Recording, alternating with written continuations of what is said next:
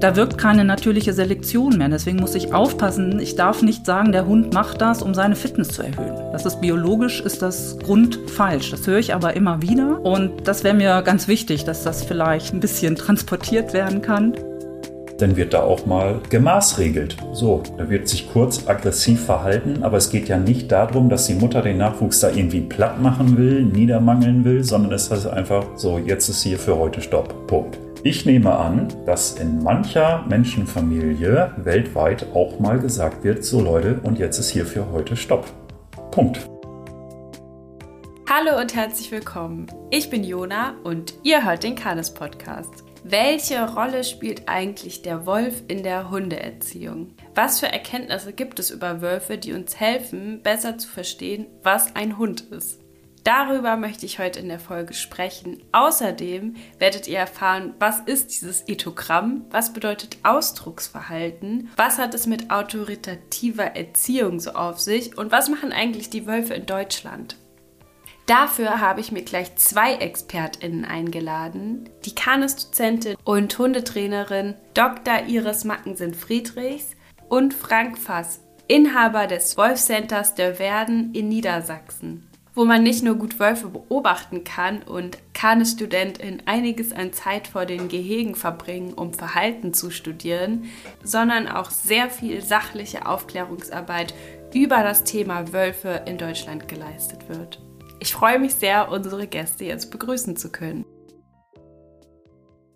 Hallo Iris, schön, dass du wieder im Podcast zu Gast bist. Ja, hallo Jona, ich freue mich auch.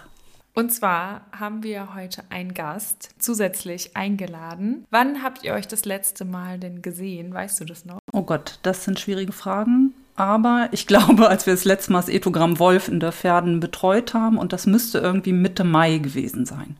Frank Nick, das ist schon mal richtig dran. Und den wollen wir jetzt auch dazu holen und einmal begrüßen. Und zwar haben wir uns heute eingeladen, Frank Fass. Und ich freue mich sehr, dass er da ist. Hallo Frank, schön, dass du da bist. Hallo Jonas, hallo Iris, schön, dass ich dabei sein darf. Vielen Dank.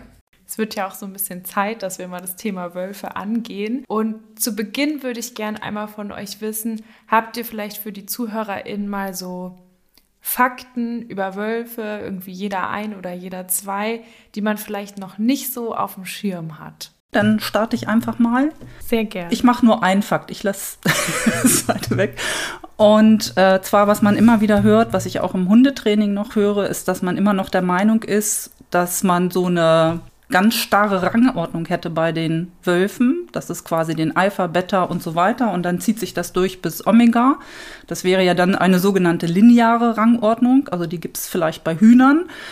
Und man hat die tatsächlich früher, als man Wölfe in Gehegen hauptsächlich beobachtet hat, hat man ähm, da auch teilweise so eine starre Rangordnung gehabt, aber auch nicht immer. Aber das hat nichts mit dem zu tun, was man in der freien Wildbahn jetzt trifft. Da hat man eine Familienstruktur, da hat man das sich reproduzierende Elternpaar, dann die Jährlinge vielleicht noch vom letzten Jahr und die Welpen. Das ist zumindest so das, was wir in Deutschland haben. Aber es ist nicht so, dass da einer ja, wie beim Militär vorweggeht und sagt, so läuft das jetzt und damit hat sich die Sache. Mhm. Und ist es bei Gehegewölfen dann anders?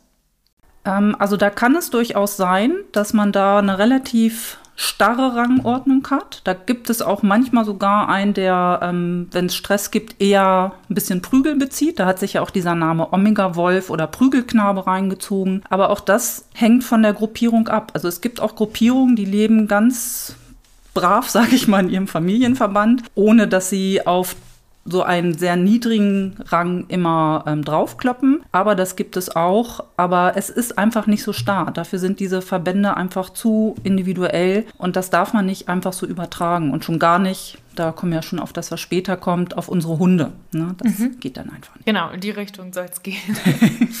Sehr gut. Okay, ja, vielen Dank für diesen Fakt. Frank, was ist dein Fakt? Dass, anders als es manch einer vielleicht annimmt, Wölfe eben keine blutrünstigen Bestien sind. Natürlich sind es Großraubtiere und natürlich, wenn sie Beute machen, dann ist auch Blut im Spiel. Aber wir sprechen ja da eben vom Jagdverhalten oder auch vom Beutefangverhalten, was eben so gesehen etwas Natürliches ist, auch wenn es optisch beim Zugucken vielleicht gewöhnungsbedürftig ist. Aber es geht den Wölfen nicht darum, dass da irgendwie Blut fließt, ja, als, wär, als wären sie Vampire nach dem Motto. Dem ist mitnichten so. Ja, den zweiten Fakt, den ich äh, präsentieren möchte, ist äh, eigentlich eine bekannte Tatsache, aber auch da vielleicht nicht überall wissend, denn auch aus der Wolfsforschung heraus weiß man eben, dass die Beutetierdichte über die Wolfsdichte bestimmt. Das heißt, wenn wir einen sehr hohen Wildtierbestand in einer Fläche haben, dann ist eben auch anzunehmen, dass die Wolfsdichte sich entsprechend höher darstellt. Ist es nicht diese eine Regel, die man so im Bio-Unterricht immer lernt, mit diesen Kurven, mit Räuber-Beute-Beziehungen oder so. Ja, ein wie, Stück weit. Wie heißt das? Volterra, ihres Helfen. Ja, Vol Lotka-Volterra-Regeln sind das. Ja, Drei genau. Stück. da erinnere ich mich an das. Das stimmt das ist ja tatsächlich. logisch. Das stimmt tatsächlich. Was aber die äh, jüngste Fragestellung unter nordamerikanischen Wolfsforschern ist, die ja auch schon etliche Jahrzehnte an den Wölfen forschen, also auch in Person. Mittlerweile fragt man sich, ob dieses äh, lineare Verhältnis, also die Menge der Beutetierdichte, bestimmt über die Höhe der Wolfsdichte, ob das irgendwann nicht mehr der Fall ist, dass das nicht unendlich linear weitergeht, sondern man hat die Frage aufgeworfen, ob die Höhe der Wolfsdichte irgendwann stoppt auch wenn mhm. die Menge oder die Höhe der Wildtierbeutedichte dennoch weiter nach oben läuft. Und das finde ich eine total interessante Fragestellung. Und da forscht man gerade dran, ob, das, äh, ob es dafür Belege gibt. Man hat nämlich uralte Daten nochmal neu ausgewertet, hat gewisse Daten weggelassen und plötzlich kam so ein anderer Kurvenverlauf zum Vorschein. Also wir sehen, auch in den Ländern, wo es Wölfe immer gegeben hat, fragt man sich nach wie vor oder hinterfragt nach wie vor, ist das alte Wissen immer noch so das Richtige oder gibt es neue Erkenntnisse? Finde ich total interessant.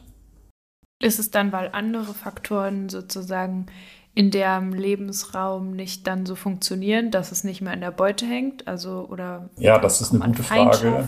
oder sowas an dem Ökosystem, wo da nicht sonst genug Raum ist oder ja, das ist eine, ist, eine, ist eine gute Frage, die aber wie gesagt noch nicht vollends erforscht ist. Man stellt sich in dem Kontext auch die Frage, ob, äh, ob es eine innerartliche Bestandsregulierung dann gibt ab einem bestimmten Punkt. Also wo Wölfe, ah. Wolfsrudel, andere Wolfsrudel terminieren, also in ihrer Menge, in ihrer somit in der Fläche betrachtet in ihrer Dichte begrenzen. Aber da mhm. streiten, wie gesagt, die Forscher auch. Es gibt einige Forscher wie Dave Meach, die das für möglich halten. Andere sagen, nee, das glauben wir ehrlich gesagt noch nicht so ganz. Und bin gespannt, was die nächsten Jahre da noch so an Studien vielleicht auch dazu zutage bringen. In welchem Land könnte man das nochmal beobachten, dass man das da, dass da schon so viele Wölfe sind, dass man das da sehen könnte? Och, ich denke auch, dass äh, wir hier in Deutschland dafür geeignet sind solche Echt? Untersuchungen Ach, zu machen. Ja. Mhm. Hm. Und zu diesen Lotka-Volterra-Regeln, die das ja schon relativ lange beschreiben, da erinnere ich mich auch noch dunkel, dass zu meiner Schulzeit auch schon gesagt wurde, das ist ein Modell. Da ist ja immer dieser Schneehase Lux, ist dieses Ding, was man da beschreibt. Und da hat man auch damals schon gesagt, das ist eine Vorstellung, aber es sind ganz viele andere Faktoren, die auch noch eine Rolle mitspielen, sodass diese Beutetier- und Raubtierdichte, dass das gar nicht so wichtig ist. Zumindest in diesem Zweierverhältnis. Da waren Parasitenkrankheiten, das war nachher viel wichtiger und vielleicht muss man sich da auch jede Beziehung einzeln angucken. Aber in dieser Populationsforschung bin ich ehrlich gesagt nicht so drin. Ja, es bleibt spannend. Mhm. Wir werden sehen. Ja. Ja, vielen Dank für diese Fakten. Ich hatte unsere ZuhörerInnen vorher mal so ein bisschen zum Thema Wolf ausgefragt, was die da so drüber denken. Hab da viele Antworten bekommen und auch Aussagen sowie Fragen. Die erste Frage ging ums Thema Verhalten. Warum macht der Hund das? Verhält sich so? Genetik oder andere Gründe? Warum frage ich das überhaupt? Warum gehört es zum Thema Wolf dazu? Und wie viel vom Hundeverhalten ähm, können wir überhaupt mit dem Wolf so begründen? Was würdet ihr sagen? Also Verhalten ist multifaktoriell und es ist nicht nur die Genetik, es ist nicht nur das, was erlernt wurde, es kommt auch noch ähm, Tagesform dazu, individuelle Motivation. Und ähm, da gibt es in der Verhaltensbiologie, wenn ich ein bisschen ausholen darf, diese vier Ebenen nach Tinbergen. Gerne. Gut, nicht, dass du gleich die Haare raufst. Und ähm, nach also es gibt mehrere Ebenen, aber so fürs Hundetrainer-Dasein finde ich reichen ähm, die vier Ebenen, die man so macht. Und danach kann man die Frage, warum verhält sich ein Hund so, einfach unterschiedlich beantworten. Auf der proximaten Ebene nennt sich das, wie wird das Verhalten jetzt in diesem Augenblick hergestellt? Habe ich einerseits innere Reize, die ein Verhalten auslösen? Das kann Langeweile sein, das kann einfach Bock auf Spiel sein, also irgendwie so eine Motivation zum Beispiel. Dann gibt es externe Reize, ein Gegenüber, was vielleicht ein Spielgesicht macht und so das auslöst, dass man jetzt meinetwegen spielt. Ich nehme einfach mal Spiel als Beispiel. Mhm. Und ähm, auf der zweiten Ebene, wie hat sich das Verhalten in der Individualentwicklung, in der Ontogenese entwickelt? Da könnte man sagen, da sind Reifungsprozesse dabei. Erstmal muss ein Welpe überhaupt so weit sein, dass er spielen kann, körperlich. Und dann lernt er einfach im Miteinander von den anderen. Also es sind ganz viele Lernprozesse mit dabei. Ich gehe da jetzt auch nicht im Detail drauf ein, nur dass man so einen groben Eindruck kriegt. Und für uns interessant, wenn wir uns mit dem Thema Wolf befassen, sind eher die Ultimatenebene. Da haben wir einmal die Ebene, die fragt nach dem Anpassungswert. Und da sage ich immer, wozu war das Verhalten ursprünglich bei der Stammform, also beim Wolf, einmal gut? Und da kann ich dann drüber sprechen, beim Wolf zum Beispiel, die Welpen spielen, damit sie für später lernen, für das Unerwartete, dass sie schon mal Koordination lernen, miteinander zu kommunizieren, vielleicht auch schon leichte jagdliche Dinge und sowas. Und je besser sie das lernen und auch Mimik, Körpersprache vom anderen lernen, Beisämmung lernen, desto weniger Konflikte haben sie später in der Zukunft, desto weniger Beißvorfälle, desto weniger Verletzungen und damit steigt die Wahrscheinlichkeit, dass sie sich fortpflanzen können. Und das hat was mit dieser biologischen Fitness zu tun. Und hier wäre mir auch ganz wichtig, also klar kann ich sagen, Hund heute spielt, weil er genetisch auf dieser dritten Ebene natürlich was vom Wolf noch hat, aber das kann ich nur zum Teil benutzen. Weil Wölfe in der freien Wildbahn, da wirkt noch die natürliche Selektion und alles, was wir mit unseren Haushunden, so wie sie bei uns leben, bei uns in unseren Breiten, da wirkt keine natürliche Selektion mehr. Deswegen muss ich aufpassen. Ich darf nicht sagen, der Hund macht das, um seine Fitness zu erhöhen. Das ist biologisch, ist das grundfalsch. Das höre ich aber immer wieder. Und das wäre mir ganz wichtig, dass das vielleicht ein bisschen transportiert werden kann. Damit kann ich aber viele Verhaltensweisen erklären. Zum Beispiel, warum gehen meine Hunde jagen, wenn sie dürften. Dürfen dürfen sie natürlich nicht. Da macht es keinen Sinn zu sagen, das machen sie, um ihren Anpassungswert zu erhöhen, um ihre Fitness zu erhöhen. Die jagen einfach in dem Moment, weil es ihnen Spaß macht. Da wäre ich auf der ersten Ebene und vielleicht auch, weil ein Reh hochspringt dass sie diesen Bewegungsreiz haben, aber sie jagen nicht, weil sie sich ernähren müssen. Dafür sorge ich. Und wildtierbiologisch wäre es totaler Unsinn, wenn man satt ist, dann auch noch jagen zu gehen. Das wäre Energieverschwendung. Mhm. Also sie verhalten sich vielleicht sogar, wenn man es überspitzt sagt, für ihre Fitness, sondern gegen ihre Fitness. Das heißt, sie haben ja einen vollen Napf, deswegen müssen ja, sie nicht jagen macht, sozusagen. Genau, es macht überhaupt keinen Sinn, die Energie dafür aufzuwenden, hinterher zu jagen. Wie wäre das bei Straßenhunden? Da könnte man ja wieder von Fitness sprechen, oder? Genau. Wenn die sich selber Sachen aus dem Müll suchen. Genau, und da kommt, also je unabhängiger die von uns Menschen sind, desto mehr kommt wieder die natürliche Selektion rein. Und das konnte man ja auch beobachten. Ne? Wenn man jetzt die Hunde bei uns, die bei uns leben, die bellen viel mehr, machen viel mehr Lautäußerungen als diejenigen, die wieder äh, meinetwegen diese frei lebenden Gruppen vor Rom. Mhm. Ja, und dann gibt es noch diese vierte Ebene nach Tinbergen. Ich mache jetzt mal wieder diesen Schlenk. Und die kann man ganz platt antworten. Ähm, das ist einfach die Stammesgeschichte, die Phylogenese, weil Hunde einfach vom Wolf abstammen. Und was man hier vielleicht auch noch sagen muss, wenn man guckt, was kann ich vom Wolf übernehmen oder nicht, der Wolf, von dem unsere Hunde abstammen, der existiert nicht mehr. Also es ist ein Modell, mhm. dass wir uns die heute noch lebenden Wolfsgruppen angucken und dann gucken, dass wir vielleicht was auf unsere Hunde übertragen. Ob damals bei den Wölfen, von denen unsere Hunde abstammen, die gleichen Selektionsdrücke herrschten oder ne, so was wir heute annehmen, das weiß man nicht. Also es mhm. ist und bleibt ein Modell, muss man vorsichtig mit umgehen. Es ist wirklich so, wenn man sich vorstellt, immer dieses, der Hund stammt vom Wolf ab, dann denkt man immer schnell auch an so einen europäischen Grauwolf und hat da so ein Bild im Kopf und denkt mhm. so, das ist davon geworden, aber wir wissen ja gar nicht, was, wie die Reise dahin gegangen ist. Ne? Mhm. Es gibt ja auch Vermutungen, dass es ganz kleine Wölfe waren, mhm. von denen Hunde sich selektiert haben. Genau. Total interessant und auch wichtig für Hundetrainerinnen, dass sie eben diesen multifaktoriellen Blick haben und auch wichtig, wenn ihr euch eine Hundetrainerin oder einen Hundetrainer sucht, dass ihr guckt, dass die eben so in die Breite gucken und nicht nur immer auf einer Ebene argumentieren. Also ich finde das sehr hilfreich, ähm, auch für die Praxis eben mitzunehmen. Ja, dann auch eine Aussage, die so oder so ähnlich sehr häufig kam oder eine Frage. Und zwar, also die Frage war, wie empfindet ihr das Thema Wolf in Bezug auf Hundeerziehung? Und da wurde gesagt, ja, es macht Sinn, beim Verhalten zwischen Hunden sich Wölfe anzugucken, aber es ist Unsinn beim Verhalten mit dem Menschen. Ist das so? Würdet ihr das auch sagen? Ich finde, da muss man jetzt so ein bisschen gucken. Ja, in Bezug auf Hund kann ich ein bisschen was in Grenzen übertragen, wie wir das eben gemacht haben. Immer im Kopf haben, dass andere Faktoren auch noch eine Rolle spielen.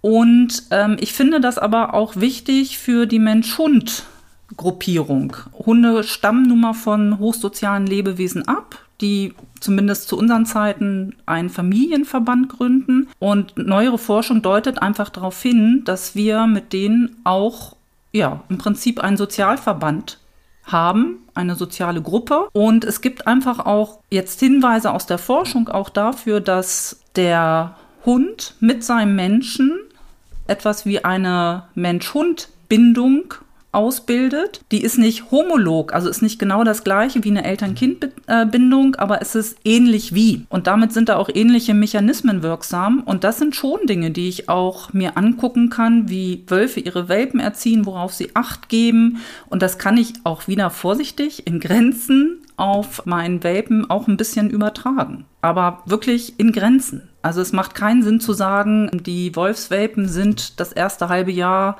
an dem Platz in der Nähe von einer Wolfshöhle und deswegen muss ich meinen Hund ein halbes Jahr auf dem Grundstück halten. Also das sind so Dinge, das macht keinen Sinn, sowas eins zu eins zu übertragen. Aber dieses, den Welpen auch mal ein bisschen explorieren lassen, ihn ein bisschen gucken, die Umgebung erkunden, aber wenn er ein Problem hat, bin ich da. Und das sind so Sachen, sowas kann ich schon übertragen. Ich meine, im Grunde ist es ja wirklich einfach so abstrakt, dieses ähnliche Sozialsysteme und deswegen können sie das annehmen, weil sie einfach aus einer Struktur herauskommen, genetisch, die so ähnlich ist. Und deswegen ist dieses so ähnlich wie gut. Das Problem ist häufig, dass halt nicht differenziert wird, dass es ähnlich ist, sondern es übertragen wird. Oder dass es halt dann komplett, ja, aber wir sind ja nicht so. Und es gibt diese Zwischenform nicht in der Argumentation mhm. manchmal. Und deswegen entstehen so viele Missverständnisse, weil es ist viel leichter zu sagen, sei der Rudelführer, als sei so ähnlich wie äh, eine äh, in deinem Sozialsystem funktionierende Person, die auch der Hund in seinem Sozialsystem versteht. Sozusagen. Genau. Und das ist ja auch wieder hochgradig unterschiedlich, je nachdem, was ich für Hunde habe, ähm, was die brauchen an Gruppenleitung oder auch nicht. Einige, die kann man einfach, kann man mehr Freiraum geben, anderen dann halt ein bisschen weniger. Und ich glaube auch einfach, warum wir uns so gut mit unseren Hunden verstehen könnten, also wenn es gut läuft. Es liegt auch einfach daran, das hat Dorit Feddersen-Petersen auch schon immer beschrieben, dass wir von ganz ähnlichen Strukturen herkommen. Also zur Zeit, als die Domestikation wahrscheinlich angefangen hat, waren wir Menschen in Sozialverbänden unterwegs. Wir haben in einer Gruppe Großwild gejagt. Wir haben gemeinsame Jungenaufzucht gemacht. Wir haben gemeinsames Territorium verteidigt. Und das sind alles Dinge, was Wölfe wahrscheinlich auch zu der Zeit gemacht haben. Und so konnte man sich annähern. Man hat sich auch eher verstanden, weil man die gleichen Bedürfnisse hatte. Und ich glaube, das führt alles mit dazu, dass sich Hunde bei uns eigentlich so wunderbar in den Sozialverband, in den Familienverband integrieren lassen. Mhm. Ja, dann wurde noch gesagt, Ausdrucksverhalten verstehen lernen ist sinnvoll beim Thema Wolf. Erstmal die Frage, was ist überhaupt dieses Ausdrucksverhalten, von dem wir mal reden? Was bedeutet dieses Wort?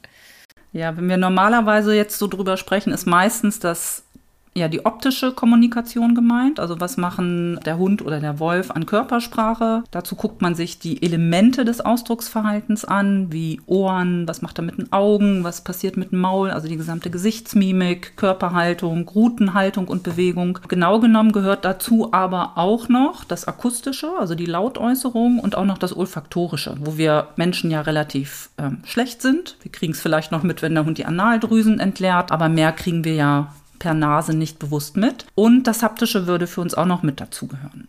Und das wäre so dieses Ausdrucksverhalten. Und sowohl für Trainer als auch für Halter ist es, finde ich, enorm wichtig, seinen Hund zu verstehen. Und dass man da die verschiedenen Gesamtausdrücke jetzt im optischen Bereich, dass man die auch auseinanderhalten kann. Viele sind sich nicht klar darüber, wann der Hund imponiert, also der eigene, wann er im Spiel ist, wann er ins Aggressionsverhalten geht, wann er einfach nur eine passive Demut zeigt. Also das können teilweise die Menschen nicht über ihre eigenen Hunde gut einschätzen. Mhm. Und was würdet ihr sagen, warum sind da Wölfe besser als Hunde zum Beobachten? Das ging ja so ein bisschen ja, aus der Frage heraus, habe ich das ja. so rausgelesen. Ich finde das einfach zum Einstieg wunderbar, weil es viel klarer ist. Also die haben, wenn ich wieder Frau Feddersen-Petersen zitieren darf, die haben, ähm, wenn die erwachsen sind, 60 Mimiken. Ähm, unsere Haushunde im Durchschnitt 8 bis 12. Also es gibt auch welche, die noch deutlich mehr haben. Ähm, aber Wie viele hat ein Mops? Oh Gott, frag mich nicht sowas. Also ich weiß, eine Bordeaux-Dogge hat vier. Okay, ich ja. habe mich wirklich tatsächlich in den letzten Wochen öfters gefragt, ob ein Mops mehr als eine Mimik hat. Ja, also ein bisschen was können ich, ja, Ethogramm Mops. Ja, wäre doch mal spannend. Oder sich erstmal nur ja. das Ausdrucksverhalten wirklich angucken. Und ich schätze mal, dass sie vielleicht auch so sind wie bei der Bordeaux-Dogge. Ne? Also je nachdem, was wir aus unseren Hunden gemacht haben, ist das ja sehr einbegrenzt. Wenn ich an meinen Springer-Spanier mit seinen Schlappohren mhm. denke, der kann nicht das faszinierende Ohrenspiel machen, was Wölfe können. Und ich finde zum Eingucken, sich einfach nur drauf mal einlassen, ohne zu interpretieren, der macht das weil, sondern einfach mal gucken, das macht er mit den Ohren, das macht er mit der Rute. Und sich da mal ganz entspannt drauf konzentrieren, finde ich wunderbar. Mein Beispiel dafür ist immer wenn man Wölfe beobachtet, das ist so ein bisschen wie Hochdeutsch, was sehr langsam gesprochen wird. Und wenn man Hunde beobachtet, dann ist es manchmal, als reden die in so ganz komischen Dialekten und man versteht erstmal gar nichts, äh, bis man dann sich so ein bisschen auf den einzelnen Dialekt eingestellt hat. Mhm. Ja, wo wir gerade bei so Fachbegriffen sind, was ist denn eigentlich ein Ethogramm und was sind Funktionskreise? Würde ich gerne noch wissen für diese Folge. Gut, also ein Ethogramm ist einfach nur ein Verhaltenskatalog. Da setzt man sich irgendwie hin, beobachtet eine Tierart seiner Wahl. Das kann man auch im Aquarium machen oder am Goldfischteich oder bei den Hühnern vom Nachbarn und schreibt erstmal ganz unbewertet alles an Verhaltensweisen auf was man so sieht. Das wäre erstmal ein reiner Verhaltenskatalog. Da das sehr unübersichtlich ist, geht man der Biologie dann dazu über, das in sogenannte Funktionskreise einzuteilen und damit sind biologische Funktionskreise gemeint. Also den einen Funktionskreis, den wir eben schon hatten, Elemente des Ausdrucksverhaltens, da guckt man sich wirklich nur an, was können die mit den Ohren, äh, mit der Route und so weiter machen, was einen kommunikativen Beitrag leistet. Dann gibt es den Funktionskreis stoffwechselbedingtes Verhalten, ähm, worunter auch das Beutefangverhalten mit dazugehört oder den Funktionskreis Komfortverhalten. Also ganz kurz für die ZuhörerInnen, Beutefangverhalten ist ein anderes Wort für Jagen. Ja, genau. Ne? Klingt irgendwie schlauer, oder? Naja, ich weiß nicht. Mhm. Gut, und ähm, das ist einfach eine rein pragmatische Sache und man muss sich da auch klar sein, dass das wieder menschgemacht ist. Der Mensch hat diese Kategorien erschaffen und teilt da das Verhalten ein. Und es gibt Verhaltensweisen, die sind ganz leicht einzuteilen und dann gibt es aber auch wieder welche, die äh, passen in mehrere Funktionskreise gleichzeitig rein und dann wird es ein bisschen komplexer. Aber so kann man das Verhalten dann ein bisschen sortieren. Eine Aussage, die ich auch noch bekommen habe, und das kam auch tatsächlich häufiger so in die Richtung, ich vergleiche mich ja auch nicht mit Affen. Kann man Wolf und Hund und Mensch und Affe so vergleichen? Ne, kommt immer darauf an, was ich vergleichen möchte. Also natürlich vergleichen wir uns in bestimmten Bereichen mit Affen. Es gibt viel Forschung dazu, wie Menschenaffen, also wir sind auch Affen, muss man auch mal dazu sagen, ähm, wir unsere nächsten Verwandten, wie weit die meinetwegen in dem Bereich sind, zu zählen, Probleme zu lösen. Und da wird, ähm, ob sie die Gesten verstehen, wenn ein Mensch was macht, da wird viel Vergleichsarbeit gemacht, aber man muss sich immer klar sein, in welchen Rahmen das geht. Und es gibt sogar wissenschaftliche Modelle, da wird ähm, das Wolfsrudel mit dazugenommen, um zu erklären, wie sich das Soziale bei uns Menschen entwickelt hat. Weil Wölfe mhm. uns, so wie, wie man sie jetzt kennt, ähm, unserer sozialen Struktur näher sind als unsere nächsten Verwandten, die ähm, Menschenaffen. Mhm. Und da macht es dann Sinn. Man spricht da von einer ökologischen Verwandtschaft und immer gucken, in welchem Bereich. Natürlich mhm. bin ich kein Schimpanse, ich bin kein Gorilla, ich bin auch kein Wolf, auch wenn ich Hunde halte und ich bin auch kein Hund. Ich bin Mensch. Also die Grenzen muss man schon sehen, aber in bestimmten Bereichen kann ich natürlich vergleichen. Also das heißt, diese Struktur, dass es häufig ist, dass es zwei Elterntiere sozusagen gibt, mhm. gibt es ja bei uns Menschen auch häufig, dass es monogame Beziehungen gibt, die Junge haben, sozusagen. Jetzt vermische ich ein bisschen die Begriffe, aber um es euch deutlicher zu machen. Und die dann zusammen großziehen und die ziehen dann irgendwann aus, wenn die fertig sind und aus so weit sind, irgendwie was eigenes zu machen. Mhm. Genau, und das haben wir ja bei Affen nicht unbedingt so. Also ich komme wahrscheinlich auch auf die Affenart an, aber da gibt es ja ganz unterschiedliche Sozialsysteme, oder? Genau. Jetzt kenne ich mich da ehrlich gesagt nicht so gut aus. Also ich weiß nur, dass ähm, da keine gemeinsame Jungenaufzucht ist. Also das Vatertier wird nicht oder wenn überhaupt sehr selten mit dabei tragen. Die machen auch nicht eine gemeinsame Jagd auf Großtiere in diesem Bereich. Also es ist einfach eine andere Sozialstruktur. Und das eine ist auch nicht besser oder schlechter, sondern es ist einfach nur eine Anpassung an eine bestimmte ökologische Nische. Wölfe werden körperlich, aber das heißt nicht, dass der Mensch das auch machen sollte. Ja, wie kommunizieren denn überhaupt Wölfe? Das haben wir ja schon so ein bisschen besprochen. Sollte der Mensch das deswegen nicht machen? Weswegen nicht? Kannst du dazu was sagen? Was denkst du darüber, Iris? Ähm, also ich denke, man sollte so mit seinem Gegenüber kommunizieren, dass das Gegenüber das auch versteht. Mhm. Ganz platt runtergebrochen, wenn ich die Photosynthese einem Fünftklässler erkläre, erkläre ich das anders, als wenn ich das einem Studierenden ähm, kurz vorm Masterabschluss erkläre. Also man macht es so, bricht es quasi didaktisch runter, dass das Gegenüber das versteht. Und dazu muss ich wissen, was kann das andere das Gegenüber. Und ich glaube, dahinter steckt so ein bisschen, dass man Hunde nicht anrempeln darf, vielleicht mal ähm, anfassen, mal ein bisschen körpersprachlich auch bedrohen. Das hört man ja immer wieder, ähm, wo ich mich immer frage, warum nicht? Warum sollte ich das nicht machen? Das ist das, was Hunde am einfachsten verstehen. Das bringen sie mit. Und solange ich das angemessen mache an die Situation und nicht eskaliere dabei, ne? also es ist einfach nur eine Form der Kommunikation, dass ich sage, du gehst jetzt hier keinen Schritt weiter. Punkt. Da frage ich mich immer, warum nicht? Und das ist der Weg, wie Hunde uns verstehen können. Der andere Weg, dass man, das hat man ja auch lange in der Forschung gemacht, dass man versucht, anderen Tierarten unsere Sprache beizubringen, um mit ihnen zu kommunizieren. Man hat bei Gorillas und Schimpansen versucht, ihnen die Gebärdensprache beizubringen. Man versucht bei Papageien, da ist der Graupapagei Alex ganz bekannt, dass der ähm, unsere Sprache tatsächlich nachahmen kann. Der kann zählen, der kann Formen und Farben im gewissen Rahmen tatsächlich zuordnen, aber keiner kann so digital kommunizieren wie wir. Und ich frage mich immer, warum ist es für uns so schwer, wenn wir doch so schlau sind, uns auf das Gegenüber einzulassen und möglichst so zu kommunizieren, dass der es versteht, dass es klarer, dass es eindeutiger, als solche Umwege zu gehen. Wie gesagt, es sollte halt wirklich immer angemessen sein an das Gegenüber. Es geht jetzt nicht darum, da einfach dumm drauf zu hauen oder mega körperlich zu werden, sondern immer an das Gegenüber angepasst. Und da arbeite ich natürlich auch mit meiner Körpersprache. Ja. Und dann wird das vielleicht vom Gegenüber mal als eine leichte Bedrohung empfunden. Und aber natürlich auch wieder freundlich einladend und dann wird wieder gekuschelt. Also das volle Spektrum, nicht immer sich so auf ein Ding draufstürzen. Ja, voll. Also körpersprachlich und körperlich kommunizieren gehört dazu, vor allem im sozialen Rahmen und die Konditionierungssachen gehören natürlich auch dazu. Aber zum Beispiel, wenn wir denen was Formalistisches oder so beibringen wollen oder denen was anlernen wollen, weil die Wolfmama hat ja keinen Rückruf und die gibt, schmeißt auch keine Kekse hin, wenn die zurückkommen. Das ist anders geregelt. Aber wir brauchen eben den Rückruf, weil wir halt in einer Welt leben, wo wir den brauchen. Und deswegen dürfen wir das da gerne machen. Ja, und ich finde, man muss da auch unterscheiden, wenn ich anfange, was anzulernen, dann mache ich das über positive Belohnung im Wesentlichen und erst nachher zum Absichern, wenn es nötig ist. Dann kann ich auch mal also, ne, dann gehen wir in die Bestrafung rein, da hatten wir auch schon mal drüber gesprochen. Ich würde immer sagen, man nutzt das volle Spektrum für ein möglichst gutes Ergebnis. Und da wir auch beide Säugetiere sind, die irgendwie mal so dieselben Urfahren, also Urahnen hatten oder so, ist es ja auch für uns so, dass wir als Menschen eigentlich sehr intuitiv oft ein Gefühl dafür haben, was ein Hund gerade meint. Also jetzt ein Hund, der einem gegenübersteht und einen androht, da würde wahrscheinlich kein Kind sagen, der lacht mich an und der findet mich gerade super oder so. Das heißt, wir haben ja auch im Verhalten eine Ähnlichkeit mit drin, sodass wir gar nicht uns jetzt so darstellen müssen wie ein Wolf oder wie ein Hund. Aber über diese Ähnlichkeit kommen wir ja auch automatisch auf eine gute Kommunikationsebene, wenn wir die ausspielen.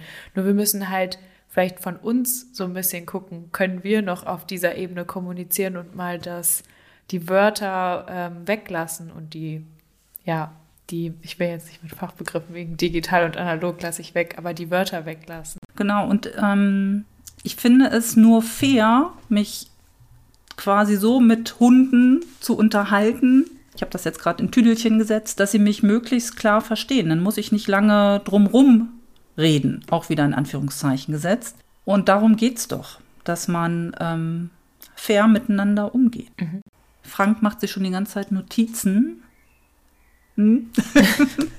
Ja, dann, was auch sehr häufig kam, ähm, war das Thema Futter. Da wurde gesagt, Thema Futter macht gar keinen Sinn im Vergleich. Also ich will jetzt keinen kompletten Ernährungspodcast daraus machen, aber was ist denn so vielleicht grob der Unterschied zwischen Wolf und Hund? Oder kann man das so vergleichen? Sollte man Hunde so füttern wie Wölfe oder ganz anders oder eher wie Menschen? Was sagt ihr dazu? Sehr gefährliches Thema. Voll.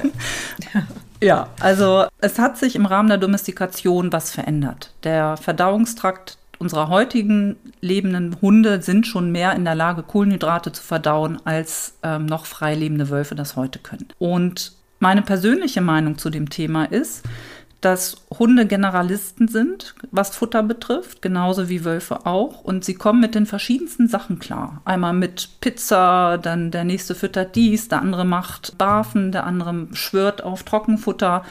Und ich finde, dass es geht eher in so eine philosophische Richtung über, was man denkt, was richtig ist. Und äh, man muss sich aber klar machen, dass sie bisher mit fast allem klargekommen sind. Genauso wie wir Menschen auch. Die einen ernähren sich von Reis, Algen und Fisch, der nächste von Burger und Pommes und dann gibt es jetzt äh, vegan, dann gibt es vegetarisch. Also wie viele Richtungen es da gibt, weil wir genauso Generalisten sind wie Hunde. Also wir sind enorm anpassungsfähig an dieses Nahrungsspektrum. Und deswegen finde ich immer, dass man da echt vorsichtig sein muss, bevor man da schon wieder urteilt, ob das jetzt so richtig ist oder nicht. Wichtig ist, dass alle Nährstoffe da sind und natürlich, dass der Hund keine Allergien hat, weil das ist ja auch sehr häufig. Genau. Und trotzdem, ja. jetzt, ich glaube, so für die ZuhörerInnen, der Hund hat ja sehr lange einfach dann auch mit dem Menschen mitgegessen, sich angepasst und wie du gesagt hast, sie können halt einfach Kohlenhydrate verdauen. Deswegen finde ich es immer total schade, wenn es immer nur Hundefutter gibt, wo es einfach keine, wo keine Nudeln, kein sonst was drin ist, weil immer gesagt wird, das dürfen die nicht essen. Oder so gibt natürlich auch Unverträglichkeiten, aber weil dann, dann sind vielleicht auch noch Wölfe vorne mit auf der Packung oder so. Ähm, ja, das ist, die haben ja neue Enzyme. Das ist auch nachgewiesen, oder? Dass es die gibt. Genau. Also man hat die Gene nachgewiesen, die diese Enzyme produzieren. Ne? Das weiß man. Und klar, wenn der Hund irgendwelche Unverträglichkeiten hat, kann ich ihn nicht mit irgendwas vollstopfen, was er nicht verträgt. Aber solange der Hund gesund ist, kann ich ihm auch ein breites Spektrum anbieten. Und vielleicht macht das, hält das den Hund auch gerade gesund. Mhm. Dass auch mal was dabei ist, was das Immunsystem ein bisschen auf Trab bringt und den Magen-Darm-Trakt. Mhm. Ist nun mal so eine Frage. Ja, Erziehung bzw. Konditionierung, gibt es das bei Wölfen überhaupt? Also ähm, war so die Frage, können die Wölfe im Wolfcenter zum Beispiel Fötchen geben lernen oder Sitz oder Platz? Ähm, hast du denen schon mal sowas beigebracht oder ginge das überhaupt mit Wölfen, sowas zu üben? Jetzt unabhängig davon, ob es Sinn macht, aber wäre es theoretisch möglich? Also ich denke, dass äh, was ich so von anderen Leuten weiß, das ließe sich sicherlich herstellen. Aber jetzt ganz konkret Fötchen, Sitz und Platz, das brauchen wir bei uns nicht. Also das erwarte ich nicht von unseren Wölfen, die ja dauerhaft in einem Gehege leben. Ähm, ich weiß aber von anderen Menschen, die sich mit Wölfen beschäftigen, dass sie zum Beispiel mit denen von Anfang an trainiert haben, dass die Wölfe an der Leine, also ein Halsband umbekommen und an der Leine mit sich, äh, also sich führen lassen. Allerdings äh, habe ich auch den Bedarf hier bei mir nicht. Insofern machen wir all das nicht. Wäre sicherlich mal interessant, das über Klickertraining herzustellen. Ähm, die Frage stellt sich jedoch, wenn man es macht, wie lange könnte der Wolf das wohl halten? Also wenn man ihm Sitz beibringt. Über Klickertraining wissen wir ja eben alle, am Ende des Tages steht die Belohnung im Raum. Ja, bei einem, äh, zum Beispiel bei einem Jagdhund, den kann man so ausbilden, dass der Sitz macht ja, und das so lange hält, bis wir ein anderes Kommando geben. Nach dem Motto, so, jetzt bei Fuß oder was auch immer da gewünscht ist. Äh, übrigens ohne, dass eine Belohnung kommt. Ja, das kann er ja erlernen. Und äh, nach all dem, was ich so sah, habe ich den Eindruck, dass es beim Wolf immer irgendwie die Belohnung geben muss. Und darüber hinaus die Fragestellung, wie lange kann er das wirklich halten, dieses Sitz Ja, halten, dieses Sitzmachen halten. Ja. Hab's aber eben persönlich bisher nicht ausprobiert. Das heißt, schimpfen, wenn der Wolf dann nicht mehr sitzt, bringt nicht so viel. Ich denke nicht. Nein. okay. Und wie sieht es aus mit so Sachen für ähm, so tierärztliche Geschichten, also ähm, Medical Training mäßig, dass, wenn, es könnte ja ganz praktisch sein, wenn ein Tierarzt oder eine Tierärztin reinkommt, dass man die gut untersuchen kann, dass man sowas klickert?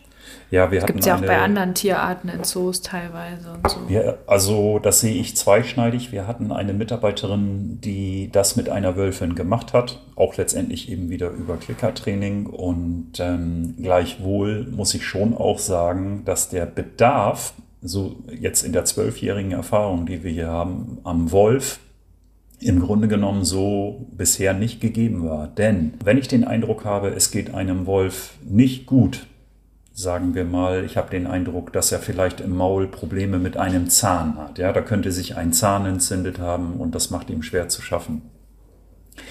Ähm, dann bleibt am Ende des Tages nur die Möglichkeit, wenn es eben nicht handaufgezogene Wölfe sind, diesen Wolf äh, aus der Entfernung heraus zu immobilisieren, also zu betäuben, dass er sich in den Schlaf legt, um dann eben mit dem Tierarzt, der Tierärztin wirklich dann an das betäubte Tier herantreten zu können, um es dann um äh, ganz in Ruhe untersuchen zu können. So haben wir das bisher immer gehandhabt. Ich habe jetzt gerade mal das Beispiel Zahn gewählt.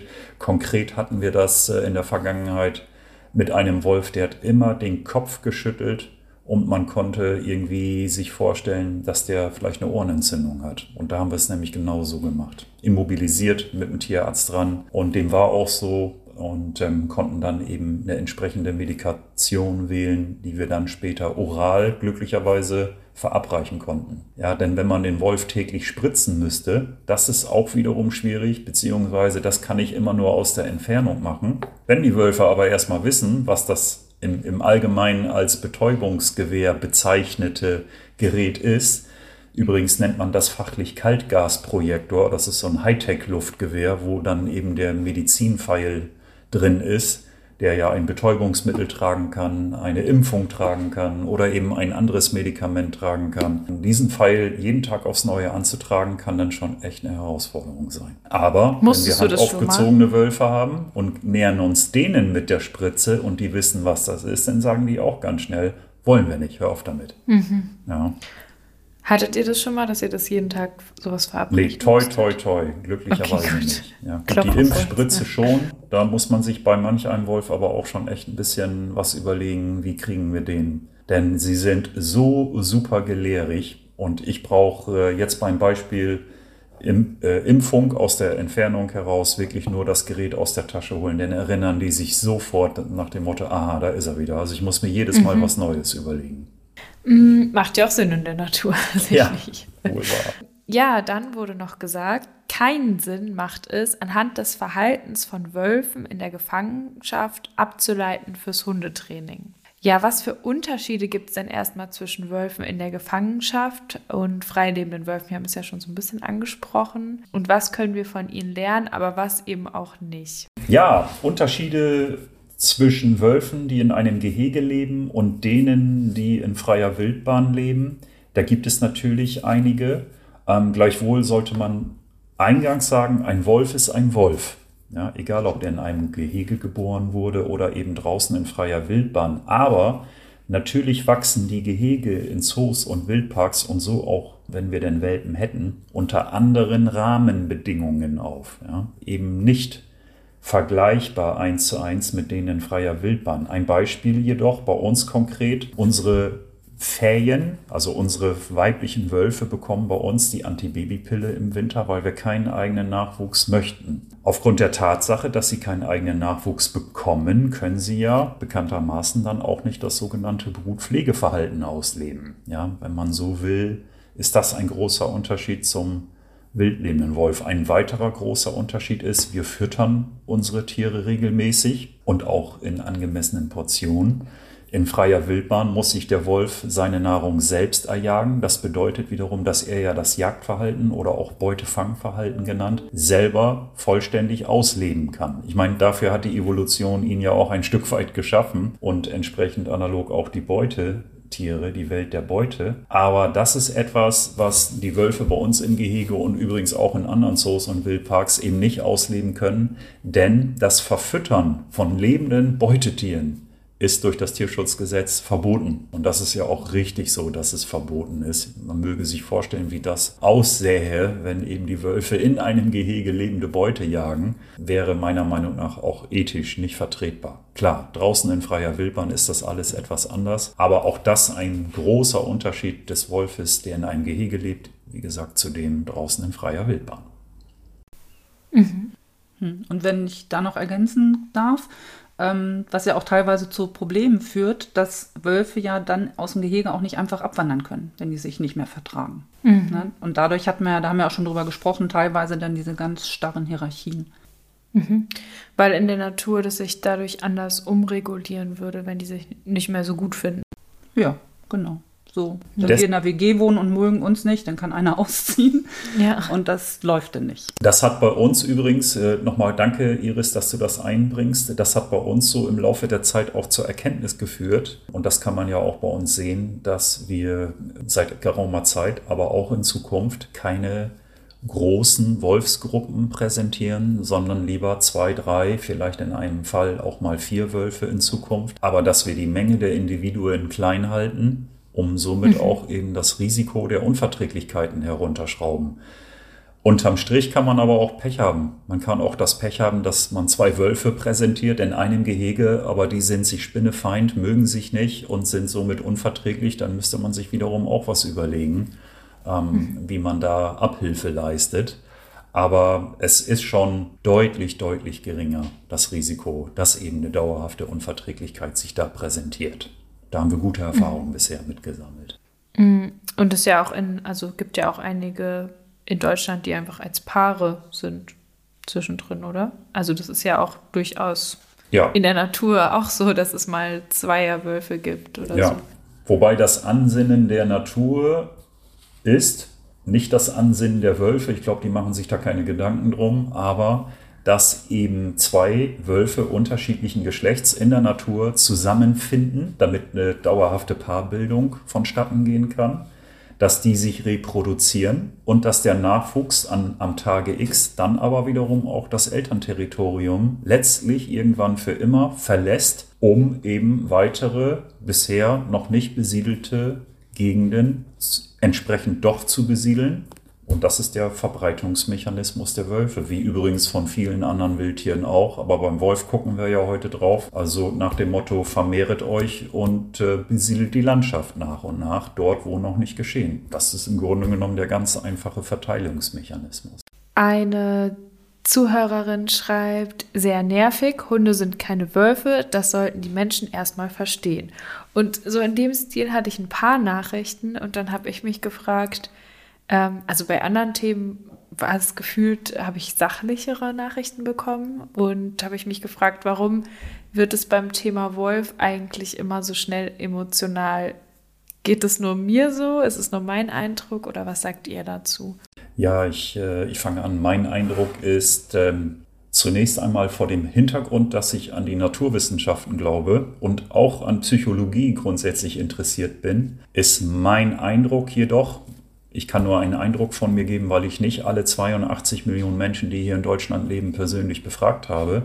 Aber ich glaube an die gaußsche Normalverteilung, die jetzt so ein bisschen mal ganz grob beleuchtet, würde ja sagen, ähm, dass es rechts und links von dieser Kurve schon extreme Haltung gibt. Also absolut pro Wolf, alle Wölfe sollen leben, wehe, einer wird da rausgeschossen versus der anderen Menge auf der anderen Seite der Kurve, die sagen, alle Wölfe gehören wieder ausgerottet, brauchen wir nicht, was soll das, kostet nur Geld, ist gefährlich. Ich bin jedoch davon überzeugt, dass die, die breite Menge an Menschen schon eine souveräne Einstellung dazu hat. Was nicht unbedingt heißt, dass sie sich mit Wölfen perfekt auskennen, aber dass da schon eher der Gedanke oder das Gefühl lebt, ja, das wird schon irgendwie werden. Ja, Denn wenn Wölfe wirklich alle so gefährlich wären, dann müsste doch schon viel mehr passiert sein an Gefahren für Mitmenschen. Aber demgegenüber wiederum sollte man schon auch die Ängste respektieren, wenn zum Beispiel äh, ein Mitmensch sich sorgt um ein, seine eigene Sicherheit, wenn er durch den Wald spazieren geht und plötzlich sind, äh, ist der erste Wolf oder das erste Pärchen territorial vor Ort ja, da besteht ja durchaus eine Begegnungschance, wenn auch geringerer Natur, so dass jemand sagt, ja, aber ich bin doch schon besorgt, dass ich da die Wölfe eines Tages sehe, das möchte ich nicht. Oder dass äh, Eltern sich äh, um ihre Kinder auf dem Waldspielplatz, das ist ja immer so der Klassiker, der angeführt wird, sorgen. Das ist ja auch ernst zu nehmen. Oder eben der Nutztierhalter, der ja tatsächlich die größte Berührungschance vertreten durch seine Nutztiere mit den wildlebenden Wölfen hat. Und ähm, das würde ich persönlich nicht klein sprechen. Wenn wir natürlich noch mal ein paar Jahre und Jahrhunderte zurückgucken in unsere Kulturgeschichte, Wölfe hatten nie ein gutes Image. Immer sind sie irgendwie auch bei der Christianisierung in Verkörperung des Bösen dargestellt worden. Es gab Zeiten, da haben Menschen noch an Werwölfe geglaubt, dass es die gibt. Oder man muss nur mal so an die Märchen denken. Ja, ne? ganz also genau. Wobei, Märchen. wobei Märchen häufig ja gar nicht äh, den Sinn verfolgen, wie man zunächst einmal glaubt. Also wenn wir uns mal das Rotkäppchen-Märchen anschauen, dann möchte man ja meinen, uh, der Wolf ist gefährlich, weil er die Großmutter frisst, was ja absoluter Quatsch ist. Und die legen sich schon gar nicht äh, irgendwo in ein Bett hinein und tarnen sich. Aber die Absicht äh, Rotkäppchens gibt ja verschiedene Interpretationen. Aber eine Interpretation ist ja eben, junge Mädchen vor den Gefahren da draußen zu warnen in Form von anderen Zweibeinern. Aber der Wolf ist eben hier sozusagen verwendet Der musste aber worden, hinhalten, der böse Wolf. Um das aufzu aufzuzeigen. Ja, ganz genau. Aber was ich auch beobachte, ist, quer durch die Republik, da wo hier, also wo Wölfe in Deutschland erstmals auftauchen und sich möglicherweise territorial niederlassen, da geht tatsächlich hier und da emotional erstmal die Post ab. Wollen wir nicht, mhm. was soll das? Es sind immer wieder dieselben Argumente, die dann angeführt werden. Äh, muss das denn sein? Warum schießen wir den Wolf nicht? Also es läuft wirklich stereotyp ab, äh, quer durch die verschiedenen Bundesländer, in den verschiedenen Regionen. Da zeigt sich aber auch, wenn die Wölfe erstmal eine Weile da sind, dann ähm, ja, glätten sich wieder die Wogen. Aber ich hatte mhm. es eingangs schon gesagt, die Nutztierhalter sind schon eben diejenigen Menschen, die dann eben dem wildlebenden Wolf vertreten durch ihre Nutztiere gegenüberstehen. Und das stellt ja auch den größten Konfliktkreis meiner Meinung nach dar, den wir in Deutschland haben, nämlich der wildlebende Wolf und die landwirtschaftliche Nutztierhaltung. Und wenn man jetzt so bei den Hundetrainern guckt oder einfach nur interessierte Hundebesitzer, dann kommen die auch gerne mal emotional in Wallung, wenn man den Wolf anführt, um Sachen zu erklären. Und ich glaube, das liegt auch daran, dass ähm, früher, was wir ja vorhin schon hatten, man davon ausgegangen ist, dass es so eine starre Hackordnung gibt bei den Wölfen, dieses Alpha, Beta und so weiter und so fort. Und dass der Alpha quasi also so hat man das Gefühl, so wurde es transportiert, quasi ein Diktator ist und alles hat nach seiner Pfeife zu tanzen. Und da weiß man ja heute ganz genau, dass das so nicht ist und dass das auch einfach schlichtweg falsch war, das auf den Hund zu übertragen. Durch diese Fehlübertragung glaube ich, war man auch einfach ganze Zeit lang viel zu hart im Umgang mit den Hunden. Und da hat sich jetzt ja was, also es war ja zum Teil rein strafbasiertes Training, also nichts über Belohnung, äh, Beziehungsaufbau und das hat sich ja Gott sei Dank geändert. Mhm. Das heißt, man kann zusammenfassen, egal ob beim Wolf oder in der Hundeerziehung im Blick auf den Wolf oder die Sozialstrukturen, einfach ein bisschen die Extreme rausnehmen in beide Richtungen. Also ja. auch gerade wenn man sich das soziale Thema anguckt, ja, es gibt ja trotzdem die Verantwortung der Elterntiere, die erziehen ja ihre jungen Wölfe oder auch die noch nicht abgewanderten oder auch wenn da noch eine Tante mit bei ist oder so, die muss sich auch dann entsprechend anpassen. Also die haben ja trotzdem eine Ordnung und ein sehr geordnetes Sozialsystem, aber eben nicht dieses, wie du es genannt hast, diktatorische. Und es kann sich auch innerhalb des Systems immer wieder was ändern und jeder hat eine individuelle Beziehung zueinander.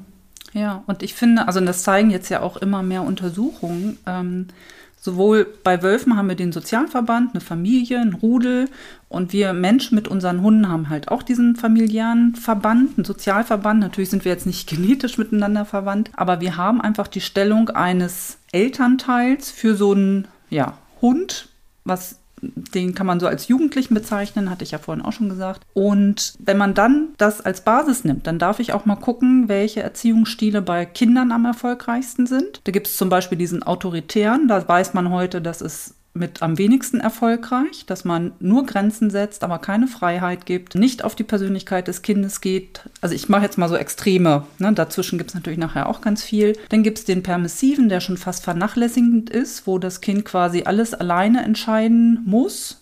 Ne? Das wäre Freiheit ohne Grenzen. Damit kommen auch ein Teil der Kinder klar, genauso wie mit dem Autoritären. Aber der Großteil der Kinder, der kommt am besten mit dem sogenannten autoritativen Erziehungsstil klar.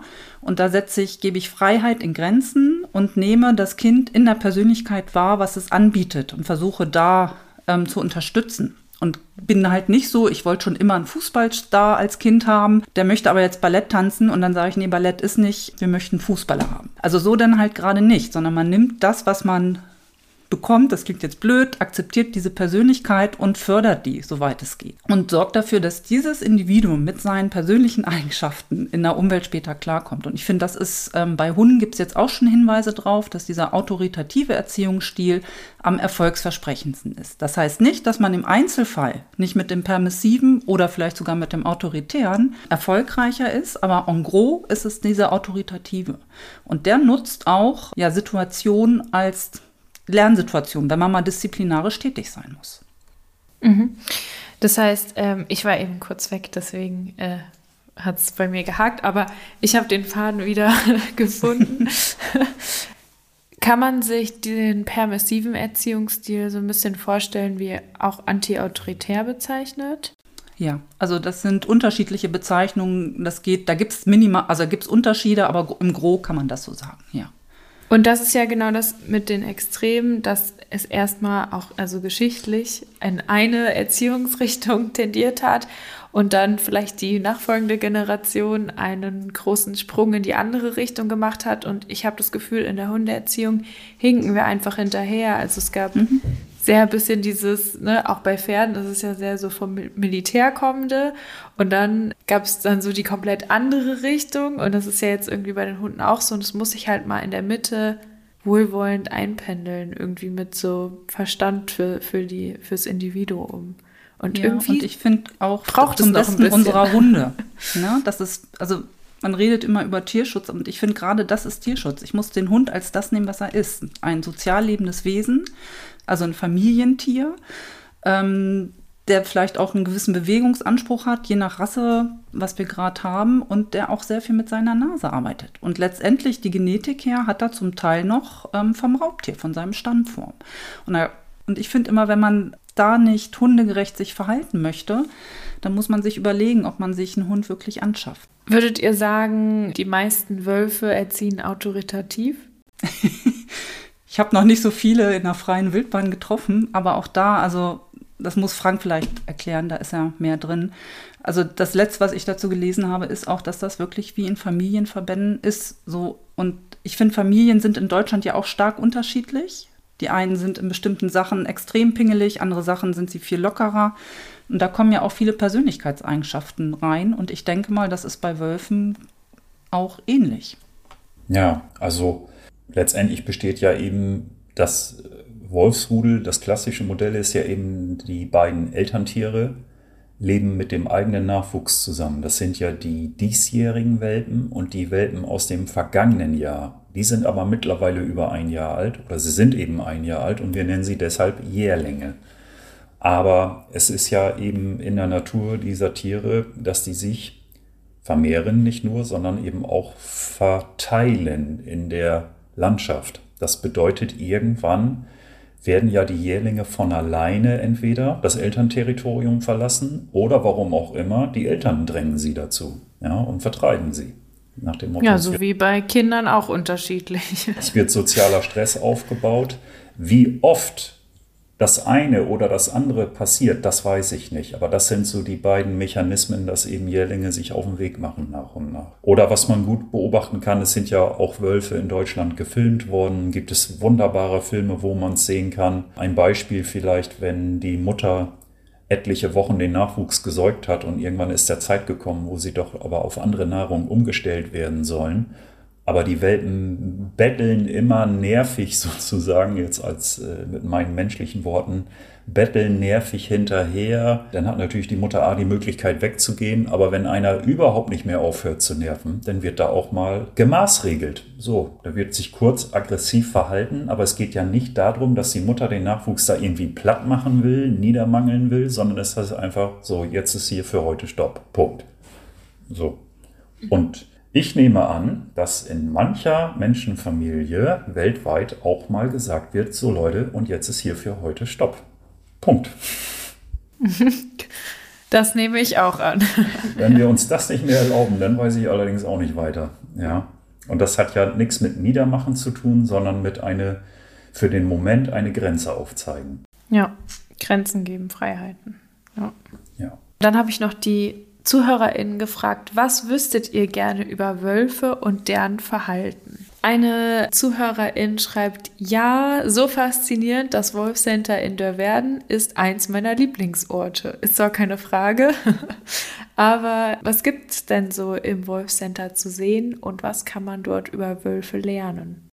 Ja, wir haben ja das Wolfcenter nach nordamerikanischem Vorbild konzipiert. Das heißt, wir sind nicht der generalistische Zoo, der zum Beispiel 300 verschiedene Tierarten hat mit insgesamt 4000 Individuen. Nein, wir äh, konzentrieren uns ja im Wesentlichen auf die Wölfe und das Thema wildlebende Wölfe in Deutschland, auch wenn es bei uns Streichelziegen gibt und kleine drollige Präriehunde und eine Alpaka-Herde haben wir mittlerweile auch. Ja, die sind neu, die Alpakas, oder? Also, wo ich das Ethogramm gemacht habe, gab es die noch nicht. Ja, genau. Zwei Jahre jetzt dabei.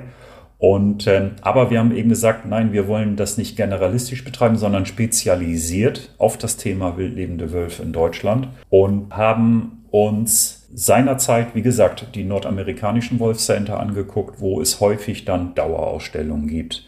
Wir haben uns noch äh, aus uns heraus entschieden für einen Filmvorführraum, also so ein Mini-Kino entschieden, sind dann in den Restaurantbetrieb mit eingestiegen. Man kann bei uns übernachten, aber ganz wichtig natürlich auch die Wölfe draußen in den Gehegen lebend. Und äh, wir haben uns tatsächlich auch länger seinerzeit gefragt, wollen wir überhaupt Wölfe in Gehegen zeigen? Da kann man ja unterschiedlicher Auffassung sein. Ne? Soll, mhm. soll man überhaupt irgendwelche Tiere in Gehegen halten und zeigen, ja oder nein? Also da kann man wahrscheinlich zehn Leute fragen und kriegt elf oder zwölf Antworten, keine Ahnung. Mhm. Aber wir haben dann irgendwann doch ganz konkret gesagt, doch, wir wollen Wölfe in Gehegen lebend zeigen bei uns auf dem Betriebsgelände, damit unsere Besucher die Möglichkeit haben, diese Wölfe auch ebenso lebend zu sehen, dass man sie wirklich lebendig zeigen kann. Wir haben ja bei uns in den beiden großen Ausstellungen auch mittlerweile einige Wolfspräparate. Könnte man ja sagen, ja gut, kann ich mir ja so angucken. Aber wir sehen eben aus der Praxis heraus, dass die Präsentation der lebenden Wölfe, wie gesagt, in den Gehegen,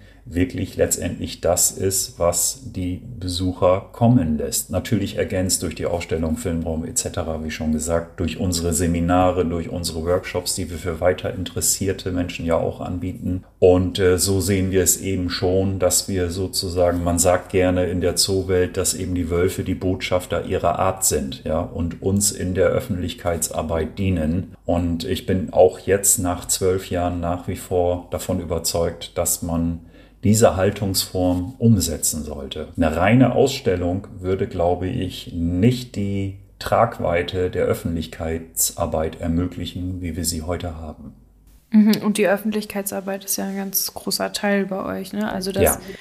dass ähm, es gar nicht nur darum geht, guck mal, das Kind hat schon mal einen Wolf jetzt gesehen, sondern eben zu gucken, ähm, einen Zugang dazu bekommen und zu gucken, wie kann Herdenschutz aussehen, was für Zäune gibt es da, so ganz praktische genau. Sachen, was für Hunde gibt es da, die man da dazu packen kann. Und das sind ja ganz wichtige Fragen, gerade in Deutschland. Ja, absolut. Vielleicht noch so als äh, Ergänzung, äh, wann immer wir draußen unsere Besuchergruppen begrüßen, um dann mit denen die Führung zu machen zu den Wolfsgehegen mit äh, Schaufütterung in Verbindung ähm, wenn wir unsere Besucher da draußen am Gebäude begrüßen, haben wir mittlerweile eine richtig große magnetische Deutschlandkarte über uns. Ja? Und mit so verschiedenfarbigen Magneten zeigen wir die Verteilung der Wolfsrudel in Deutschland, die Verteilung der Wolfspärchen und der sogenannten residenten Einzeltiere, also wo Wölfe als Singles leben. Alleine das mal, mal ebenso zu zeigen oder als Besucher mal ebenso zu sehen, dass also ein Riesenbild, das brennt sich ja viel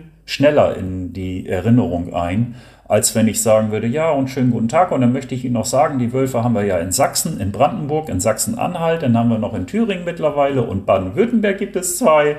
Das kann sich ja keiner so schnell merken. Und das ist auch nicht die Erwartungshaltung, aber wenn man auf dieser Riesenlandkarte, die wir ja dann tagesaktuell beziehungsweise jahresaktuell, wann immer die neuesten Daten bekannt gegeben werden, tragen wir die da ein. Das brennt sich ja sofort ein und man weiß in etwa aus der Erinnerung, aha, da sind die Wölfe in Deutschland lebend vorzufinden. Gibt es eigentlich bei mir in der Nähe Wölfe in Frankfurt?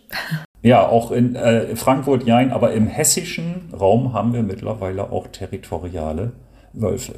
Übrigens, wer das äh, von den Zuhörerinnen und Zuhörern äh, für sich auch äh, nachschauen möchte, ich empfehle die Internetseite des Deutschen Bundesberatungszentrums für Wölfe, DBBW.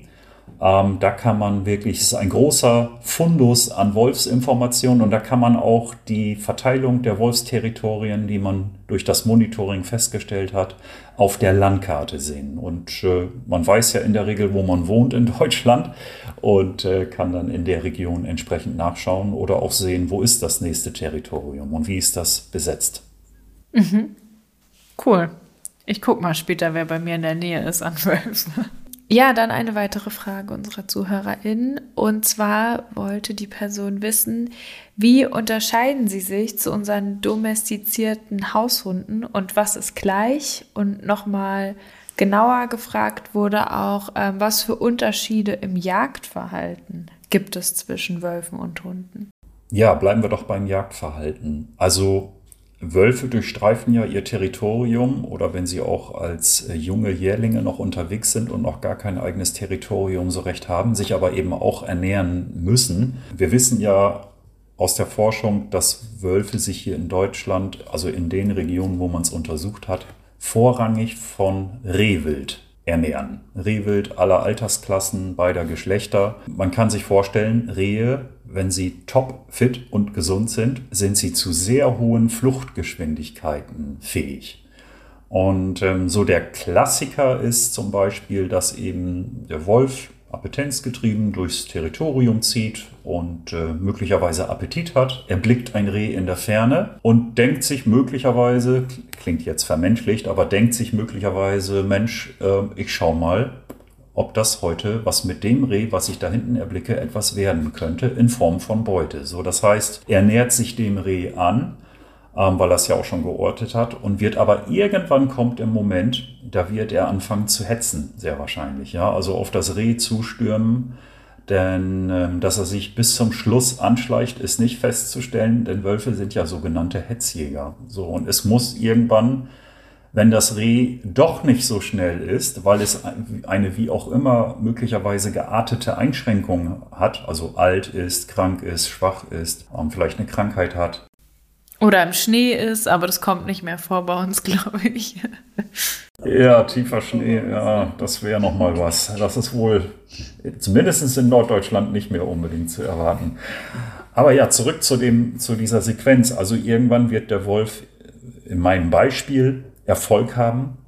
Das heißt, er wird das Reh packen. Häufig ist es beim Reh eben der, der Griff mit dem Fang, mit dem Maul äh, um den Hals herum oder oben auch am Kopf und das Reh stirbt recht schnell den Erstickungstod, weil Arterien abgedrückt werden. Ich vermute auch, dass eine Art Schock eintritt, dass das so schnell geht mit so viel Kraft, dass auch das Nervensystem da äh, schnell sich entsprechend lahmlegen lässt. So, und dann wird es irgendwann konsumiert. Ich kenne nicht alle, ich glaube, wir haben mittlerweile fünf Millionen Hunde in Deutschland um und bei, wenn ich da richtig informiert bin. Wahrscheinlich ein paar mehr oder weniger. Ist letztendlich auch nicht so wichtig. Ähm, und die meisten Hunde, wage ich zu behaupten, sind doch gut erzogen. Gehen also nicht irgendwie äh, von der Leine losgerissen äh, vom, vom ähm, also beim Spaziergang vom Besitzer weg, sondern nein, die lassen sich gut führen und alles ist super, auch ohne Leine übrigens. Aber es gibt ja eben doch eine Menge X an Hunden,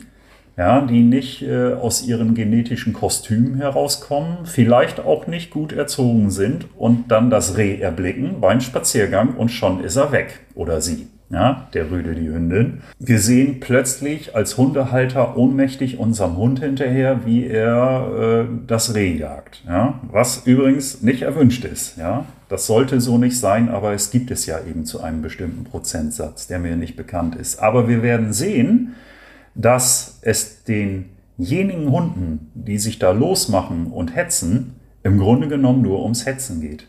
Es sind die wenigsten von diesen Hunden, die tatsächlich doch so lange hetzen, bis sie das Reh gepackt haben. Und es sind wiederum wenige von diesen Hunden, die das Reh tatsächlich sogar töten und wiederum wenige, die das Reh tatsächlich konsumieren, also anfressen. Ja.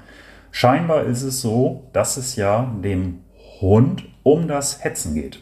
Stichwort Belohnungssystem im Gehirn, das findet er toll. Und um Himmels Willen, das machen nicht alle fünf Millionen oder wie viele Hunde wir ganz genau in Deutschland haben. Aber es ist ja nun mal eben hier und da auch immer wieder zu beobachten. Und es wäre eigentlich total spannend, da ganz konkrete Zahlen zu haben. Aber das ist wohl nicht realistisch, eine solche Erhebung äh, zu bekommen. Mhm. Wenn ich noch anfügen kann, es gab mal, oder nee, gibt es glaube ich noch zum Teil das Ehepaar Koppinger, die haben ähm, ja als erste so postuliert, dass es eine idealisierte Beutefangverhaltenskette gibt beim Wolf und da waren es die kanadischen Wölfe, die sie als Vorbild hatten und da haben die gesagt, es gibt das Orten, Fixieren, Anpirschen, Hetzen, Packen, Töten, dann Fressen oder Wegtragen. Später kam noch hinzu, was ich auch ganz wichtig finde, dass ganz am Anfang der Kette das sogenannte Appetenzverhalten steht. Da hat man noch kein Wild gesehen, gerochen, gehört, sondern der Hund oder der Wolf sucht bis er diesen auslösenden Reiz hat. Es nennt sich idealisierte Beutefangverhaltenskette, weil es natürlich auch beim Wolf ganz klar davon abhängig ist, was das für eine Beute ist. Also die Küstenwölfe in Kanada, die werden Lachse nicht so fangen, wie ich das eben beschrieben habe. Genauso wenn es ums Mäuseln geht, dann sieht das anders aus. Ne? Und einige Beute kann man totschütteln, andere, da muss halt ein Kehl bisher, einige müssen sie kooperativ auch töten. Also hängt von der Beute ab. Und bei unseren Haushunden, das haben auch die Coppingers als erstes so ein bisschen postuliert, kann man bei vielen Rassen sagen, dass bestimmte Verhaltensweisen aus dieser Verhaltenskette in den Vordergrund gezüchtet worden sind. Die sind also stärker ausgeprägt als beim Wolf im Durchschnitt. Das nennt man eine Hypertrophie. Oder sie sind weniger stark ausgeprägt und wurden auch darauf gezüchtet und das ist dann eine Hypotrophie. Es gibt auch den Bereich, dass etwas ganz weggezüchtet wurde, das wäre dann eine Atrophie. So ein Beispiel wäre zum Beispiel der Husky, wenn der einen Schlitten zieht, der ist die ganze Zeit im Hetzen. Das ist nichts anderes als ein Teil der Beutefangverhaltenskette und da springt wie Frank eben schon angedeutet hat, das körpereigene Belohnungssystem an, das Dopamin, das sagt, das will ich wieder haben. Und das ist auch ganz wichtig, dass das so ist, denn Wölfe haben ja nicht jedes Mal Erfolg, wenn sie hetzen kann sein, dass die achtmal los müssen und kriegen nichts. Und wenn das nur über operante Konditionierung gehen würde, also Lernen über Versuch und Irrtum. Vielleicht werden sie Vegetarier geworden, man weiß es nicht, weil es dann keinen Sinn mehr macht. Wenn das bei den Haushunden in Vordergrund gezüchtet ist, kann es vielleicht sogar sein, dass das körpereigene Belohnungssystem stärker noch ist als beim Wolf. Das vermute ich auch mhm. ganz stark in diesen Bereichen. Und je nachdem, was im Vordergrund gezüchtet ist, bei unserem Springer Spaniel, der nimmt halt eine Spur gerne per Nase auf. Das sieht man auch. Am Anfang ist es noch ungerichtet und dann hat er was in der Nase und dann ist bei ihm das Suchen mit der Nase. Das ist bei dem im Vordergrund gezüchtet. Das Hetzen, das interessiert ihn nicht so. Und bei anderen Rassen wie beim Irish Setter oder beim Pointer ist das Appetenzverhalten im Vordergrund gezüchtet worden. Die lieben das, auf einer großen Wiese im Kreis zu rennen und zu rennen und zu rennen und zeigen dann an, wenn sie was haben. Und da ist das durchs körpereigene Belohnungssystem, wird das ganz stark getriggert. Beim Terrier noch als letztes Beispiel das Packen und Töten. Ne? Und bei anderen Rassen ist das Töten versucht, komplett rauszuzüchten. Das taucht immer mal wieder auf. Aber Zum Beispiel bei Hütehunden. Also nicht, dass genau, die das ne? nicht auch machen können, aber da hat man dann relativ Zweck. selten. Ne? Also da hätte man tatsächlich immer so eine Atrophie. Ja, und das finde ich auch mal so ein bisschen gemein. Oft wird gesagt, wenn du deinen Hund gut erzogen hättest, dann würde er nicht jagen gehen. Aber es gibt einfach auch Hunde, das hatte Frank ja eben auch schon gesagt, die wie hast du es gesagt, die genetische hab's vergessen. Ja, das war ein gutes Wort, das habe ich mir auch. Das genetische Korsett nicht verlassen können. Ja, genau, das genetische Korsett und das bringen sie auch mit und das ist auch nicht böse gegen den Besitzer gemeint. Die können dann einfach in dem Moment nicht anders. Und wenn ich das nicht schaffe, die im rechten, rechtzeitigen Moment noch zu erreichen, dann sind sie halt weg. Da nutzt teilweise auch die beste Erziehung nicht. Da kann ich die bestmöglich erzogen haben. Ich habe eine super Bindung ähm, zu meinem Hund. Wenn der aber eine dermaßen entsprechende Genetik hat, da komme ich nicht rein. Und ich finde, das ist immer ganz wichtig, den Kunden, also oder auch überhaupt Hundehaltern und Hundehalterinnen zu vermitteln.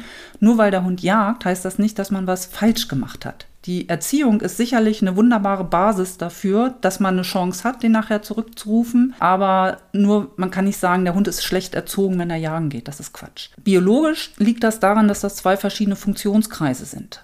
Die Erziehung wäre soziales Verhalten in der Gruppe. Jagdverhalten oder Beutefangverhalten gehört in einen ganz anderen biologischen Funktionskreis. Das wäre stoffwechselbedingtes Verhalten. Alles, was mit Nahrungserwerb, Speicherung und ähm, Ausscheidung zu tun hat. Und das ist auch nicht miteinander verkoppelt. Ja, vielleicht noch eine, eine letzte Ergänzung nochmal zu äh, Iris wunderbaren Ausführung nochmal meinerseits. Ich hatte das ja eben dargestellt, wie es sein kann, wenn eben der Wolf das erblickte Reh erbeuten will. Es gibt äh, natürlich viele andere Beutetiere, wo es anders oder ähnlich läuft. Ich weiß von einer Erzählung von einem Bekannten von mir, der war Berufsjäger in Alaska und hatte dort beobachtet, wie ein Wolfsrudel zwei Tage lang einem Elch beigewohnt hat. Ja. Der Elch war richtig groß, aber schwächelte einiges. Und dennoch war er zu einiger Wehrhaftigkeit äh, fähig, hieß es. Aber nach zwei Tagen hat er aufgegeben. So, und dann haben die Wölfe ihre Chance gesehen und diese auch genutzt. Also da wurde nicht mehr großartig gehetzt. Da waren sie die ganze Zeit dabei und haben geduldig, äh, wenn man so will, abgewartet. Ne? Kann man sich bei einem Terrier nicht vorstellen. ja. Sind Wölfe gefährlich, wenn wir ihnen mit unseren Hunden begegnen sollten? Und wie verhalte ich mich am besten, wenn ich jetzt mit dem Hund im Wald unterwegs bin und einen Wolf sehe? Ja, da gibt es ja bekannte Überlieferungen oder auch ein sehr berühmt gewordenes äh, Handyvideo, das ich gleich erläutere. Grundsätzlich lässt sich sagen, wenn wir mit unserem Hund unterwegs sind und wir erblicken tatsächlich irgendwo in der äh, Umgebung einen Wolf, Meiner Meinung nach bietet es sich an, den Hund zu sich zu rufen, falls er nicht gerade bei uns ist, und ihn anzuleihen. Also ihn wirklich bei sich führen. Und wir werden feststellen, dass die, die große Menge der Wölfe nicht sonderlich am Hund interessiert ist. Umgekehrt jedoch kann es schon auch sein, dass der eigene Hund eine gewisse Attraktion für den Wolf in der Region darstellt. Und äh, jetzt komme ich mal beispielsweise auf ein Video zu sprechen, was hier in Niedersachsen aufgezeichnet wurde. Da war eine Frau mit ihrem Hund, fragt mich nicht, was für ein Hund das war, das habe ich mir dann so genau nicht angeguckt, das war ein größerer Hund. Sie ist mit ihrem Hund, der an der Leine war, einem Wolf begegnet und es wurde sehr schnell spekuliert, das kann ja nur ein Jungwolf gewesen sein, das will ich jetzt an dieser Stelle gar nicht beurteilen, aber sie war sehr aufgebracht, sehr wütend, auch äh, mit Angst besetzt. Das mischte sich da so wie ich mir ihre Äußerungen anhören konnte. Und dieser Wolf kam immer mal wieder nahe heran. Ja, dann machte er scheinbar eine Spielaufforderung in Bezug auf den Hund. Im nächsten Moment drehte der Wolf wieder ab und entfernte sich vom Mensch, also von der Dame mit dem Hund. Der Hund, der eigene Hund bellte jedoch auch äh, laut, so dass die Besitzerin dann auch noch versuchte, den eigenen Hund zu maßregeln, nach dem Motto sei mal leise.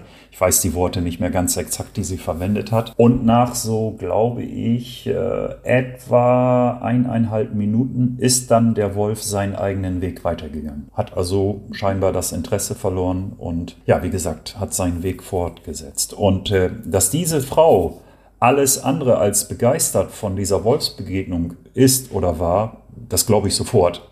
Und dass sie keine gute Meinung über Wölfe hat, könnte ich mir sogar auch vorstellen. Das weiß ich allerdings nicht. Ich habe mit der Dame nie gesprochen. Nur da war es ganz augenscheinlich so, dass die Dame erstens nicht in Gefahr war und zweitens der Hund die sogenannte Attraktion war für diesen Wolf. Ob das jetzt ein Jungwolf war, ja oder nein, ich weiß es nicht ganz genau. Gäbe verschiedene andere Gründe, die man in Ruhe skizzieren kann, die möglicherweise auch in Frage kommen könnten. Aber am Ende des Tages ist glücklicherweise nichts passiert. Ich bin auch heute noch der Überzeugung, dass wir weiterhin beruhigt mit dem eigenen Hund im Wald spazieren gehen können, über die Felder, Wege, also zwischen den Wiesen hindurch, wo auch immer, uns nach wie vor bewegen können, wie in der Vergangenheit, als es noch keine Wölfe gab, auch. Aber es kann sein, dass es irgendwann irgendwo wieder eine solche Nahbegegnung gibt. Und ich glaube auch dann, wenn die Leute davon berichten, dass sie sich total unwohl gefühlt hatten und Angst um sich und Angst um den eigenen Hund übrigens auch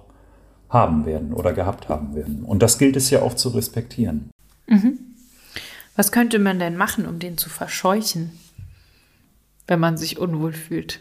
Also es ist sehr unwahrscheinlich, aber theoretisch. Ja, Im Grunde genommen sind die Wölfe ja an den Hunden nicht interessiert. Aber bleiben wir nochmal bei diesem Beispielsvideo, was ich eben darstellte. Also die Frau hatte eigentlich keine Chance, irgendetwas zu machen, denn sie hatte ja ihren eigenen Hund an der Leine. So und konnte ja nicht den Hund irgendwo festbinden und sich dem Wolf entgegenstellen. Ja, das war ja in diesem Fall nicht möglich. Also der Dame blieb im Grunde genommen nur die Möglichkeit, die Situation mit auszuhalten. Sie, ich weiß weiß nicht, wie die Umgebung genau gestaltet war. Ob sie auf dem Weg zu ihrem Auto vielleicht war oder dort, wo sie wohnte oder ob sie sich gerade vielleicht sogar umgekehrt vom eigenen Fahrzeug oder vom Wohnort entfernt hat. Will sagen, man kann natürlich auch versuchen, sich umzudrehen mit dem Hund und zu versuchen, die Situation zu verlassen. Aber ob der Wolf dann mitkommt oder nicht, das kann nur die Situation selbst zeigen. Übrigens möchte ich einwerfen, wir reden ja, was hat der Wolf denn dann gemacht? Ne?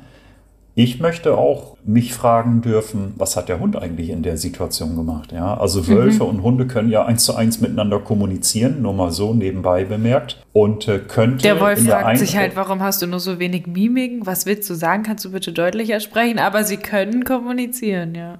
Aber es könnte ja auch sein, dass vielleicht eben der Hund eine provokante Art und Weise an den Tag gelegt hat, die erst dann den Wolf, egal ob jung oder alt, ähm, neugierig werden ließ, ja, um zu gucken, was ist hier denn los. Aber das wird man wohl niemals belegen können und in den Argumentationen vermute ich, wird der Wolf immer den kürzeren ziehen, weil er sich nicht rechtfertigen kann und so ist es halt. Dann wollte ich noch von unseren HörerInnen wissen, was wisst ihr generell überhaupt über Wölfe? Ja, und da kam zum Beispiel als Antwort wenig Doku als Kind gesehen. Ja, wie kann man sich denn oder wo kann man sich denn weiter über Wölfe informieren, außer jetzt noch im Wolfcenter Dörrwerden? Also da gibt es eine ganze breite Palette an Möglichkeiten. Es gibt natürlich richtig gute Bücher, die sich empfehlen zu lesen, auch im englischsprachigen Raum.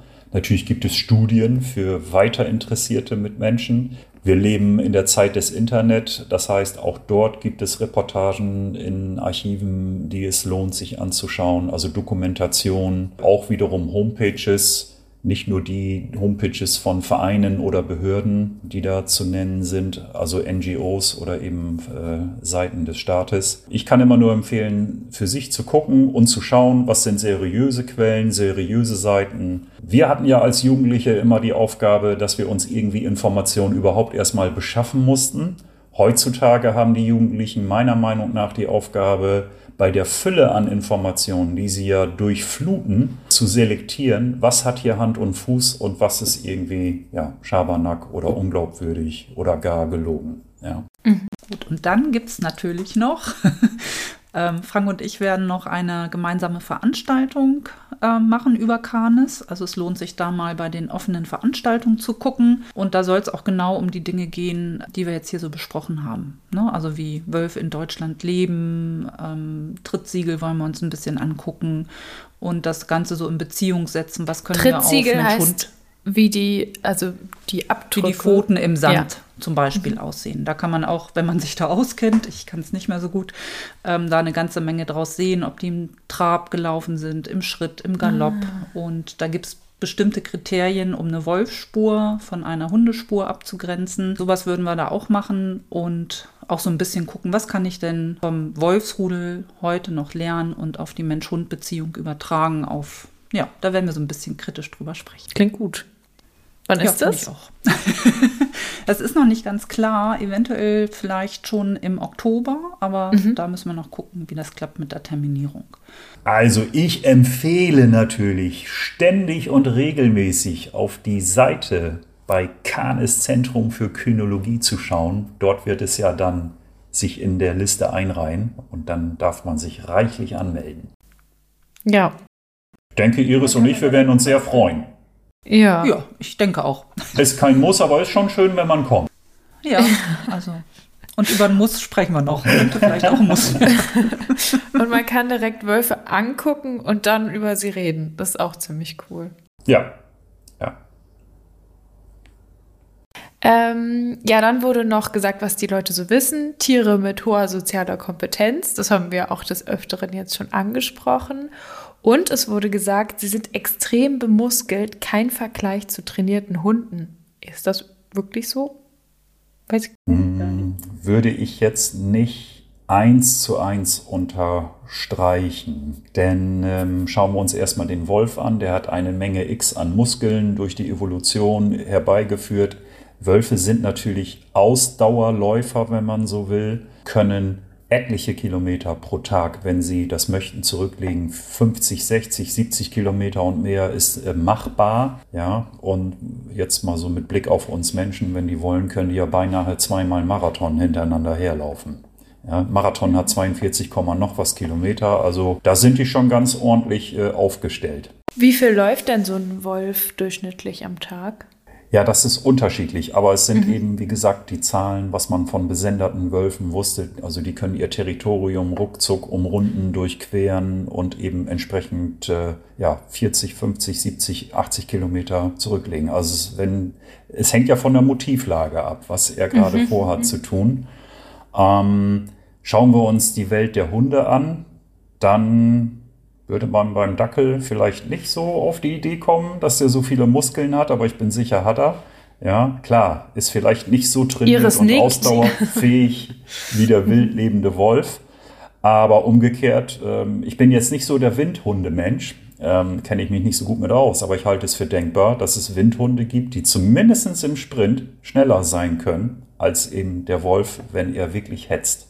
Ja, also was ich damit sagen will, ist, der Grad der Bemuskelung kann äh, beim Hund vielleicht sogar ausgeprägter sein als eben beim Wolf. Wenn wir uns den Wolf in seinem Winterfell jetzt mal von der Optik her anschauen, ähm, dann erscheint er natürlich voluminös, er erscheint äh, sehr kraftvoll, was er ja zweifelsfrei auch ist, aber im Vergleich zum Sommerfell und wenn er dann auch noch nass ist, nass geregnet ist, dann sieht man ja erst die echte Körperform. Da habe ich häufig selber schon gedacht, naja, eigentlich sitzt an den Wölfen nicht viel dran. Und wie gesagt, es ist völlig zweifelsfrei, das sind ausdauerhafte Tiere und natürlich haben die Kraft ohne Ende, wenn es drauf ankommt. Das heißt, wenn Wölfe jetzt so viel laufen am Tag, auch vielleicht irgendwie, keine Ahnung, 60 Kilometer rumtraben oder so, heißt es dann für uns HundehalterInnen, dass wir auch so viel mit unseren Hunden laufen müssten? Oder wie ist es? Nein, das sehe ich, also diese Ableitung sehe ich in keinster Weise. Und letztendlich denke ich, ist auch von Hunderasse zu Hunderasse das einerseits zu beurteilen. Andererseits spielt aber ja auch die Konfiguration des Zusammenlebens zwischen Hund und Mensch eine Rolle. Also es ist ja denkbar, dass der Hund, der auf dem Bauernhof lebt und einfach so frei umherlaufen kann, äh, ohne das äh, Hofgelände zu verlassen, der kommt möglicherweise auf mehr Meter pro Tag, wenn ihm danach ist, als eben der Haushund, der in Frankfurt achte Etage lebt, der gezielt herausgeführt wird. Wie oft, wie lange, keine Ahnung, aber da gibt es schon Unterschiede. Aber ich würde niemals sagen, man muss jetzt unbedingt jeden Tag, dreimal am Tag, äh, äh, jeweils 30 acht Minuten. Kilometer mit dem Hund Ja. gehen, damit er ansatzweise dem wild lebenden Wolf äh, nacheifern kann oder gleichkommt. Das würde ich so nicht sehen. Wenn man jetzt Wölfe beobachtet, dann stelle ich mir das auch so vor, die haben ja so einen Rendezvousplatz, also so, wo sie rumchillen, um es mit meinen Worten zu sagen, und wo vielleicht dann auch die Jungen sind und wo man diskutiert oder einfach in der Gegend rumliegt, wenn man sich vollgefressen hat oder so. Das heißt, es sind ja ganz unterschiedliche Tage, auch wenn die Hunger bekommen, müssen sie vielleicht auch mal viel laufen, vielleicht auch mal schnell laufen oder halt irgendwo lauern oder so. Und dann gibt es ja aber auch Tage, wo die einfach alle als Gruppe nur da bleiben, wo sie halt auch sonst sind. Könnte man da so ein bisschen sagen, ja, auch bei Hunden kann man mal einen Tag viel mehr machen, mal einen Tag auch viel weniger oder so. Das ist nicht dieses dreimal am Tag so und so lange Runde machen also ich für mich sehe es tatsächlich so. Man muss nicht mit dem Hund immer jeden Tag gleich viel oder auch gleich wenig machen. Also die Welt lebt von der Abwechslung. Wenn wir uns mal selber als Menschen anschauen, also wenn ich den ganzen Tag körperlich intensiv gearbeitet habe, weil ich mit einer Schaufel Sand zum Beispiel weggeschaufelt habe, ja, und habe etliche Schubkarren durch die Gegend geschoben, dann bin ich abends schon froh, wenn das Sofa äh, mir Möglichkeiten zum Ausruhen anbietet. Und am nächsten Tag werde ich die Rückenmuskulatur spüren und werde mir sagen, nee, also heute mache ich vielleicht, wenn ich nicht unbedingt muss, nichts mit der Schaufel. Ja, so sehe ich es, finde ich, beim Hund auch. Ein Hund hat ein Recht auf Bewegung, aber er hat auch ein Recht auf äh, Regeneration, also eine Pause mhm. einlegen. So, und mhm. ich denke, das kann man immer nur im Einzelfall bewerten, was ist zu viel, was ist zu wenig. Vielleicht noch ein ergänzendes Beispiel bei uns Menschen. Also ich äh, bin früher sehr gern im Ausdauersportbereich tätig gewesen und wenn wir uns auf Wettkämpfe vorbereitet haben, dann haben wir nicht im Trainingsvorfeld jeden Tag 100% volle Pulle gegeben, weil wir brauchen ja Regeneration. Das heißt, es gab schon trainingsintensive Tage, wo wir dann abends auch wussten, was wir gemacht haben. Aber am nächsten Tag hieß es dann zum Beispiel oder am übernächsten Tag, ähm, da wurde aktiv regeneriert. Das heißt, man hat auch ein bisschen Dauerlauf gemacht, aber nur so ein kleines bisschen. Locker leicht haben wir das immer genannt und auch nur eine kurze Strecke. Oder es wurde gar nichts gemacht. Ja. Und gerade im Ausdauersportbereich waren wir dann auch froh, wenn wir mal eine Pommes gegessen haben. Stecken ja viele Kohlenhydrate drin, Energielieferant. Aber was ich damit sagen will, ist, wenn man zum Beispiel einen Marathon anstrebt, dann wird nicht jeden Tag in der Trainingsphase voraus Marathon gelaufen. Das macht man überhaupt nicht. Der Marathon ist sozusagen der letzte Peak in einer Belastungskette, der sogenannte Wettkampftag. Da dann schon, aber vorher wird eben in einem, wenn man es wirklich professionell anstrebt, in einem ausgeklügelten System werden Trainingsreize, Bewegungsreize gesetzt, um die eigene Leistungsfähigkeit zu steigern. Aber jeden Tag volle Pulle, 100 Prozent, äh, das funktioniert nicht. Früher glaubte man tatsächlich auch im Ausdauersportbereich, viel hilft viel. Davon hat man sich total verabschiedet, weil dem nämlich eben nicht so ist. Und ich finde auch beim Hund, also irgendwie, ich bin auch gerne viel mit meinen Hunden unterwegs, ob ich Fahrrad fahre, joggen, da kommt der Dackel auch mit, soweit es geht. Wenn die nicht mehr kann, kommt sie in den Korb. Ähm, also ich finde schon, dass Hunde eine Möglichkeit haben müssen, sich auch mal ihren Typ gerecht sich bewegen zu dürfen. Aber da sind sie auch, wie Frank eben schon sagte, individuell ganz unterschiedlich. Und ähm, man muss, finde ich, auch immer dran denken, äh, was trainiere ich da? Und kann ich das auf Dauer halten? Ich fände es auch unfair, einen Hund jetzt auf Langstrecke zu trainieren oder Kurzsprints oder sonst was. Und der hat nachher richtig Spaß dran. Und irgendwann sage ich mir, oh, ich bin eigentlich doch nicht so der sportliche Typ und habe da jetzt keinen Bock mehr drauf. Also das fände ich unfair, dass man da auch so ein bisschen guckt, kann ich das dauerhaft auch halten? ist es dann nicht auch mal besser, dass der Hund mal lernt, heute läuft mal nichts. Und ich kenne es, also als Beispiel vom Dackel, die muss man auch manchmal vor sich selbst retten. Also die würde sofort mit Franken Marathon mitlaufen. ähm, und da muss man ihr helfen und sagen, Fräulein, das ist nicht gut, das schaffst du nicht.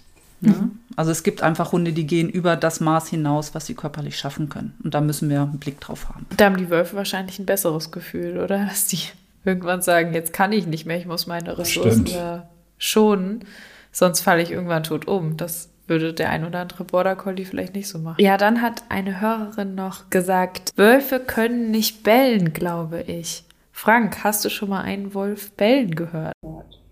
Ja, eine vielgestellte Frage, die ich auch richtig gut finde.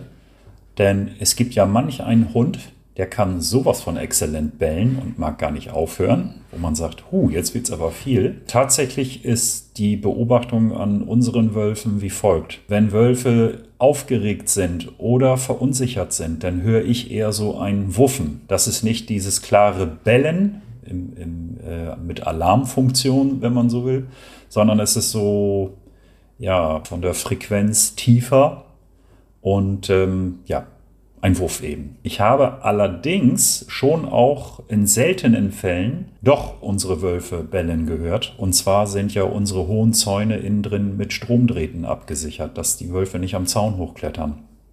Und ich hatte den Eindruck, wenn die Wölfe doch mal an den Zaun gekommen sind, an den Stromzaun, dass dann ein Bellton zu hören war, der aber, vermute ich, nicht vom Wolf bewusst ausgestoßen wurde, sondern der hat eben einen, einen Stromimpuls erfahren und dann gehen einfach automatisch Dinge los, so wie wir, wenn wir einen Stromschlag kriegen, ja auch äh, die Hand sofort wegziehen. Das ist ja eher ein Reflex als eine bewusste Entscheidung und habe das so gehört, kann es aber nicht eins zu eins jetzt komplett äh, physiologisch erklären. Aber da war so ein, ein Hundebellen ähnlicher Ton oder eine Hundebellen ähnliche Äußerung zu hören. Ja. Hm. Und Frank, was ich bei euch da mal gesehen habe, müssen wir gucken. Ähm, bei Finja und Milan, wenn die im Appetenzbereich sind, das gleich gefüttert wird, dann hört man, fand ich auch ab und zu mal so einen aufgeregten Wuffer. Hm. Mhm. Ja, genau, ganz genau. Ne? Aufregung oder Verunsicherung, das ist so, wo dieses Wuffen und es gibt sicherlich Übergänge, aber dieses, äh, wo ich dachte, oh, guck mal, da könnte gebellt worden sein, das war eben einhergehend mit dem Kontakt am Zaun. Insofern habe ich eine Frage, wenn wir doch die Domestikationsgeschichte vom Wolf zum Hund uns angucken und unsere Hunde ja bellen, ähm, je nach Rasse unterschiedlich etc. pp., dann stelle ich mir die Frage, wo stehen wir wohl in 20.000 Jahren? Jetzt mal als willkürliche Zahl mhm. herbeigeführt. Ähm, gibt es etwas, keine Ahnung, wie man es nennt, keine Ahnung, wie es abläuft, aber gibt es wohl so eine Bestrebung irgendwie, dass ähm, die Hunde sich unserer Kommunikation als Menschen weiter annähern, also der akustischen Kommunikation? Also was ich sagen will ist, bleibt das Bellen ein Bellen oder äußern die Hunde in den nächsten 20.000 Jahren sich irgendwie nochmal anders? Ich werde dann nicht mehr leben, deswegen weiß ich es nicht.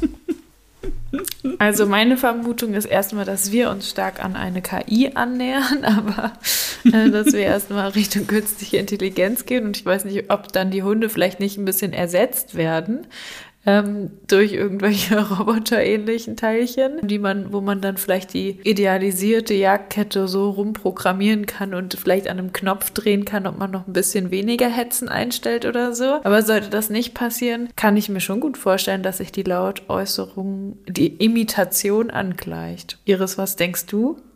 Das ist ein gruseliger Gedanke, dass sie vielleicht irgendwann sprechen, aber das ähm, glaube ich nicht, da bin ich mir ganz sicher. Und ähm, ja, es hat sich im Rahmen der Domestikation einfach schon so viel gezeigt. Also ne, diese verschiedenen Belllauten bei verschiedenen Rassen in unterschiedlichen Kontexten. Es hat ja auch was, wirklich was zu sagen damit.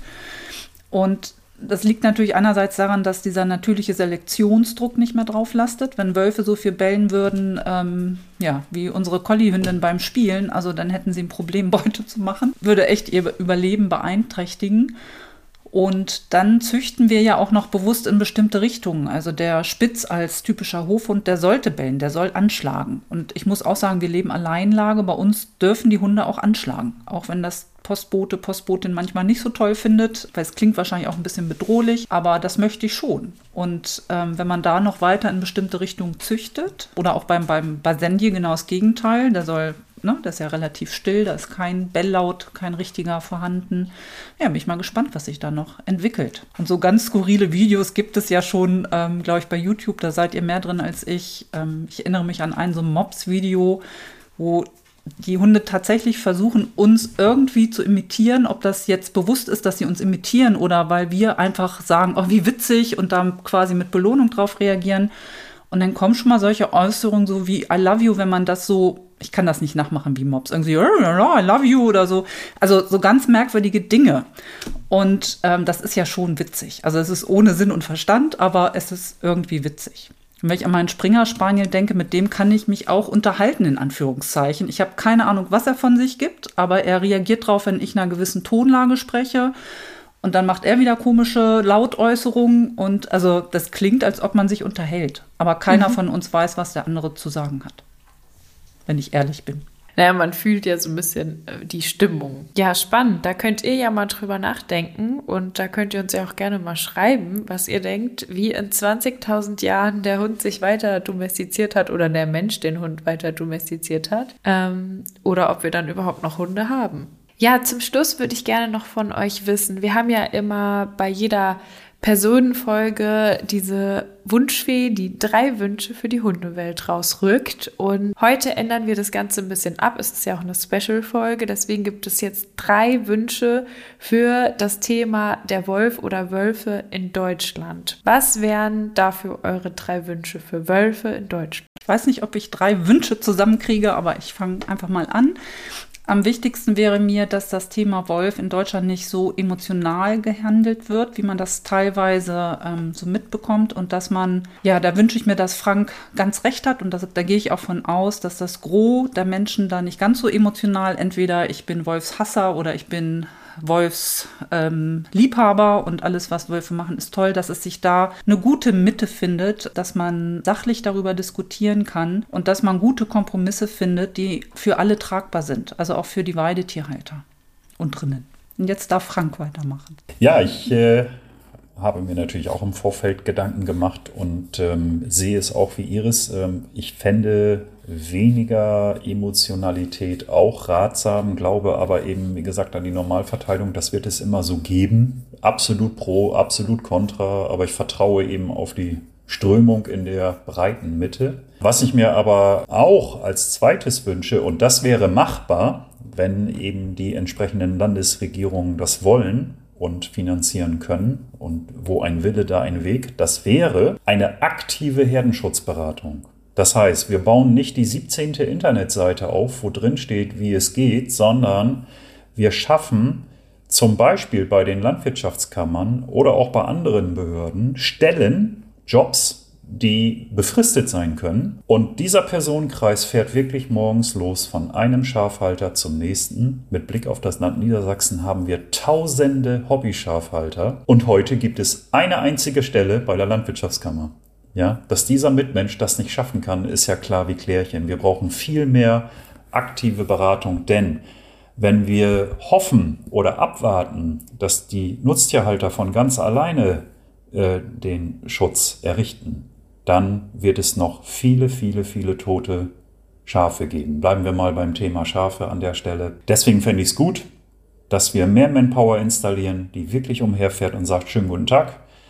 Wir würden uns ganz gerne mit Ihnen über Ihre Schafhaltung äh, ja, unterhalten, diskutieren und Ihnen eine Beratung äh, ans Herz legen, derart, dass dann ab dem Zeitpunkt X wirklich auch die Schafe gesichert sind. Ganz kurz dafür, also da gehören jetzt Zäune dazu, ne, dass man guckt, was für ein Zaun macht da Sinn, aber gehören da dann auch Herdenschutzhunde dazu? Wir wissen, dass im Wesentlichen es die Zäune sind die den äh, sogenannten wolfsabweisenden Grundschutz darstellen. Aber natürlich macht es gerade auch bei großen Schäfereien Sinn, über die Anschaffung von Herdenschutzhunden nachzudenken. Also empfehlenswert ist es. Man muss allerdings auch wissen, dass das eine kostenintensive Sache ist und man sollte sich dazu auch in der Lage sehen. Ja, also das nützt ja nichts, jemanden sowas aufzuzwingen, da halte ich gar nichts davon, sondern, also wenn überhaupt, müsste das ein Antrieb aus dem Schäfer oder der Schäferin sein, zu sagen, Mensch, ich öffne mich diesem Thema, Herdenschutzhunde, ich beschäftige mich damit und halte es für sogar denkbar, mir irgendwann welche anzuschaffen, sich dabei begleiten zu lassen von erfahrenen Schäfern, die eben auch Herdenschutzhunde bereits haben, weil das ist ja kein Selbstläufer, sind ja keine Maschinen.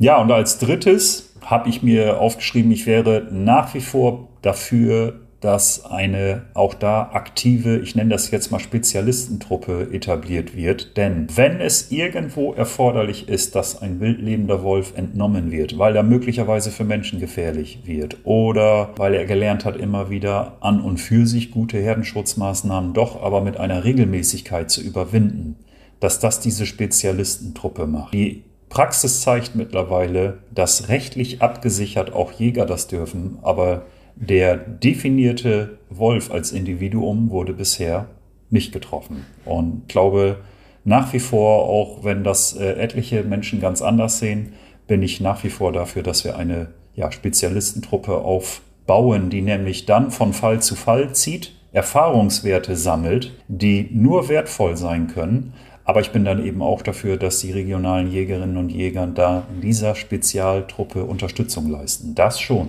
Nicht entweder oder, aber eine solche Truppe fehlt meiner Meinung nach. Mir ist eigentlich noch eingefallen, also ich würde mich freuen, wenn wir den Wolf weiter in Deutschland hätten. Ich fände es schön, mhm. wenn man da irgendwie ein gemeinsames Miteinander finden, aber möglichst so, dass es für viele auch sich gut anfühlt. Mhm. Das ist doch ein schöner Schlusssatz. Nehmen wir. Oder? Nehmen, gekauft. Super. Ja, dann äh, vielen, vielen Dank für die Beantwortung der Fragen. Ich gucke jetzt gleich mal nach, wo äh, Wölfe bei mir in der Nähe sind. Und ich wünsche euch noch einen ganz schönen Abend. Danke euch. Danke. Danke, dir auch. Vielen Dank. Macht's gut. Tschüss. Tschüss. Ja, und das war sie, die Folge zum Thema Wölfe in der Hundeerziehung. Die nächste Folge erwartet euch wie immer freitags in zwei Wochen. Wenn ihr den Podcast unterstützen wollt, dann abonniert gerne, folgt oder bewertet oder empfehlt ihn auch gerne weiter. Das hilft sehr für die Sichtbarkeit und mit mehr Menschen den Kanes Podcast und die Inhalte, die wir hier erstellen, mitbekommen. Wie immer, vielen Dank für euer Feedback, was ihr uns zusendet. Ihr könnt uns gerne schreiben auf Facebook unter Kanis, auf Instagram unter Kanis-Kynos und mich erreicht ihr auf dem Instagram-Kanal unter Jona und die Hunde. Und jetzt wünsche ich euch und euren Hunden eine gute Zeit. Bis dahin, tschüss!